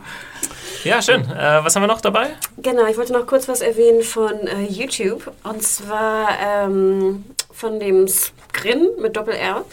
Äh, Wenn es dann nächste Woche keinen God-Podcast, GOT-Podcast gibt, äh, macht ihr dann einen Hannibal Season 2 Podcast? Wollte ich nur kurz erwähnen. Ja, haben wir getan. Du wolltest Also- uns selbst nochmal beantworten. Genau. Ja. Ähm, nur, dass ihr auch wisst, natürlich nutzen wir die Pause fleißig und haben äh, Hannibal produziert, waren auch sehr angetan von Season 2, waren auch ein bisschen albern, äh, haben musikalische Untermalung geliefert. Also wer äh, die zweite Staffel Hannibal noch nicht gesehen hat, schaut sie euch an, hört dann den Podcast. Ich glaube, es lohnt sich. Ähm, und vielleicht kann ich noch etwas erwähnen, was auch bei YouTube reinkam, und zwar von Tulsa. Ich glaube, der schreibt auch öfter. Äh, ach nee, stimmt gar nicht. Ich glaube, es ist aus der Community bei uns. Ah ja, es war aus der Community. Und zwar sagt er, die Game of Thrones. Ähm, ah nee, halt, also jetzt bin ich natürlich verwirrt. Ich frage dasselbe mit Hannibal. Ich wollte noch erwähnen, dass Jens 0188 von YouTube, jetzt habe ich es, noch was erwähnte. Und zwar sagt er einen, einen Fehler, den uns unterlaufen ist in der letzten Folge. Und zwar haben wir nicht Fehler? so ganz Uns. haben wir nicht so ganz bemerkt, dass natürlich der Angreifer, der so ein bisschen an The Walking Dead erinnerte, natürlich Biter ist. Äh, ja, der, das wurde ja auch nochmal thematisiert äh, in der aktuellen Folge. Der Hound hat immer noch so ein bisschen, war geschwächt äh, offensichtlich. Genau, aber es war ja so ein bisschen unlogisch, dass ich immer denke, wenn ich hinter einem Ritter stehe, dann würde ich ihn irgendwie, ich weiß nicht, mit dem Messer die Kehle durchschneiden oder ihn von irgendwo... Wenn du ein Messer hast, ja. Ja. Ne? Also irgendwie, aber Genau. anders angreifen, als ihm in den Hals zu man beißen. hatte diesen Typ vorher schon gesehen äh, und er war der Biter und deswegen macht das Sinn. Wo hatten wir den gesehen? Der war mal in Mit so einem Freund, Gefangenen, äh, in so einem Gefangenen, in so einer Gefangenenkutsche Transport und Okay. ja, ganz kleine Szene. Als Arya Jetzt- auf Jacqueline genau. trifft, Ja. das Flaschier, da sitzt er doch in so mit zwei Genau. anderen Leuten. Und das eine ist Biter. Alles klar. Er hatte zu Arya den charmanten Satz gesagt: I'm gonna fuck you bloody with a stick. Ah, guck mal, Philipp erinnert sich noch dran. Wir wussten es nicht mehr. Aber ich glaube, das Interessantere, was wir noch bekommen haben, ist via podcast.serienjunkies.de. Äh, ja, genau. Wir haben eine E-Mail bekommen, die ich auch ganz gerne nochmal äh, vorlesen wollte. Es äh, geht nämlich um etwas, was Hanna und ich besprochen hatten, vor allen Dingen, ähm, als es um Sadomasochismus ging. Und da hat uns die Königin P, nennt sie sich, eine Petra, äh, eine E-Mail geschrieben. Ich lese das jetzt nicht ganz vor, aber sie meinte, sie müsste hier mal ein bisschen klugscheißen. Äh, hört uns seit der vierten Staffel des Podcasts. Und ähm, ich lese mal vor, was. aber zu Recht, klugscheißen. was äh, ja, sie wurde auch aufgenommen in die Kartei. Ja. Komme ich gleich drauf. Ach so. Ähm, der Begriff Sadomasochismus ist eine Kombination aus den Begriffen Sa Sadismus und Masochismus und umfasst die, die sexuelle Befriedigung eines Menschen durch das Zufügen oder Erleben von Macht, Demütigung oder Schmerz. Sadismus entspricht dabei dem Umstand, dass ein Mensch sexuelle Lust oder Befriedigung dadurch erfährt, dass er einem anderen Menschen Schmerzen zufügt, ihn demütigt oder quält. Masochismus ist das Gegenstück dazu, der Mensch, der Lust oder Befriedigung dadurch erfährt, dass er gequält oder gedemütigt wird oder ihm Schmerzen zugefügt werden. Soweit, so gut. Ich glaube, soweit war uns das auch allen klar. Interessant wird's, äh, was die Petra jetzt noch schreibt, äh, dass Ramsey sehr sadistisch veranlagt ist, haben wir ja schon zu Genüge gesehen. Ich halte es wie Hannah auch für möglich, dass er äh, masochistische Neigungen hat. Er kommt bei SM, es kommt bei SM-Lern häufig vor, dass Menschen äh, beiden Praktiken zugeneigt sind. Die Art und Weise, wie Ramsey seinen äh, Sadismus oder auch Sadomasochismus ausübt, ist aber keinesfalls in Ordnung, wenn Menschen dabei zu Schaden kommen. Ach, und tatsächlich. Und, heutzutage eine äh, nicht tolerierbare Grenze überschritten. Aber bei Game of Thrones ist ja alles etwas, ich sag mal, rauer. Ach, ich dachte, das ist in, ist in M-Kreisen auch heute noch okay, 15-jährige Mädchen mit Nee, Blut aber ich zu finde Tode das, zu helfen. ich find das aber gut, das mal zu sagen, weil wenn das so, wenn das, wenn das immer so sleazy äh, dargestellt wird und ähm, Leute ja sowieso gerne mal so mit Sex, sexuellen Devianzen äh, mal so ein bisschen schlechter wegkommen und vor allen Dingen, wenn es so ein bisschen mehr kinky ist, dann ist es gut, sowas nochmal zu sagen, weil äh, ich kenne auch genügend Leute so aus dieser Szene und ähm, das sind alles sehr stabile Menschen. alles keine sehr- Prof- Das sind alles keine, keine Leute, die irgendwie Keine jetzt, Ramsays. Äh, keine Ramsays sind und die dann Leute in Wirklichkeit häuten wollen und oh Mensch, ich darf dem jetzt nur den Po versohlen. Ähm, Wäre nicht Häutung auch eine Art von Sadismus? Ja, klar, aber das, gibt, das ist ja trotzdem. Don't try this at home, glaube- Kids. Ab- ist, was wir ja sagen. Ich glaube, wollen, Königin ne? P sagte ja auch, dass, glaube ich, ich sogar im Podcast den Ausdruck falsch angewandt habe. Ich glaube, ich habe ja sadomasochistisch veranlagt gesagt, obwohl er ja in dem Falle, wenn diese Kratzer, ich glaube, darum ging es, äh, von der Frau Ja. ihm angetan worden, wäre es ja eine masochistische Neigung. Wo ich immer noch der Meinung bin, dass es Quatsch ist. Dass er sich einfach äh, bei den Kämpfen verletzt hat. Aber es stimmt schon, er hatte auch diese Würgesache äh, bei dem Sex vorher. Äh, genau. Genau, aber ich wollte noch kurz erwähnen, dass wir natürlich auch unter S äh, Königin P aufgenommen haben. Und ich hatte auch mal interessanterweise. Der S wie Königin P? Nein, unter S wie Sadomasochismus. ähm, oder Sadismus, die kann sich selbst entscheiden. Aber ich musste auch ein bisschen lachen, weil ich natürlich auch nachgeschaut hatte, wer noch unter S da drin steht. Denn glaubt mir, diese Kartei besteht wirklich. Und äh, viele der Leute, die ja auch beim Screening dabei waren, haben sie ja auch nicht nur gesehen, sondern auch anfassen dürfen. Oh Gott, die goldene Kartei, sie soll durften- uns aller Götze sein. Genau, sie durften natürlich nicht reinschauen, also reinblättern, weil ja dann auch die Daten drin sind. Aber ich habe mal geschaut, wir haben äh, Soldat Martin unter S, in Klammern Fallschirmjäger. Das war der Sehr gut. Mann, Kann man ne? nochmal unter F äh, anfangen? Und wir haben natürlich die liebe Katrin drunter unter. Ja, perfekt. jetzt nur Platz Da bin ich immer noch äh, sicher, dass wir da wegen äh, der Bank of Bravos nochmal äh, Bezug Und also drauf Königin nehmen. P, du bist als Sadomaso-Expertin auch unter S aufgenommen. Perfekt. Ja. Also vielleicht Königin P sagt abschließend äh, auch noch, Sadomasochismus klingt vielleicht schlimm, kann aber sehr viel Spaß machen, wenn man verantwortungsbewusst, äh, wenn man es verantwortungsbewusst ausübt. Ich glaube, Game of Thrones ist nicht unbedingt ein Beispiel für verantwortungsvollen Sexualismus. Mir kommt das gerade so vor wie so eine He-Man-Folge, wo Awkward ja. Ja, genau. Und die Moral von dieser Geschichte, Kinder, Leute häuten lohnt sich nicht. Ich glaube, das ist ein ganz gutes Schlusswort für die aktuelle Folge. Wir sind schon lange dabei. Ähm, Wir sagen noch schnell unsere Twitter-Handles, damit ihr uns direkt erreichen könnt, wenn ihr das wollt. Äh, Hannah? Genau, äh, mich kann man erreichen unter @mediahore, M-E-D-I-A-W-H-O-R-E. Mich kann man erreichen unter Konsumkind auf Twitter. Und nochmal einen kleinen Shoutout an Patrick, haben wir ja schon gesagt, an Teddy, an Andreas, an alle Typen, die beim... Claudia.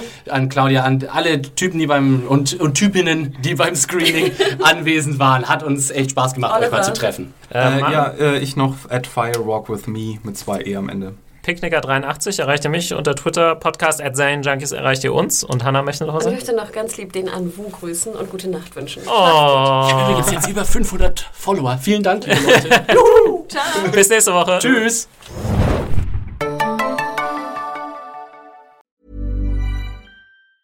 Ever catch yourself eating the same flavorless dinner three days in a row? Dreaming of something better? Well, HelloFresh is your guilt-free dream come true, baby. It's me, Kiki Palmer.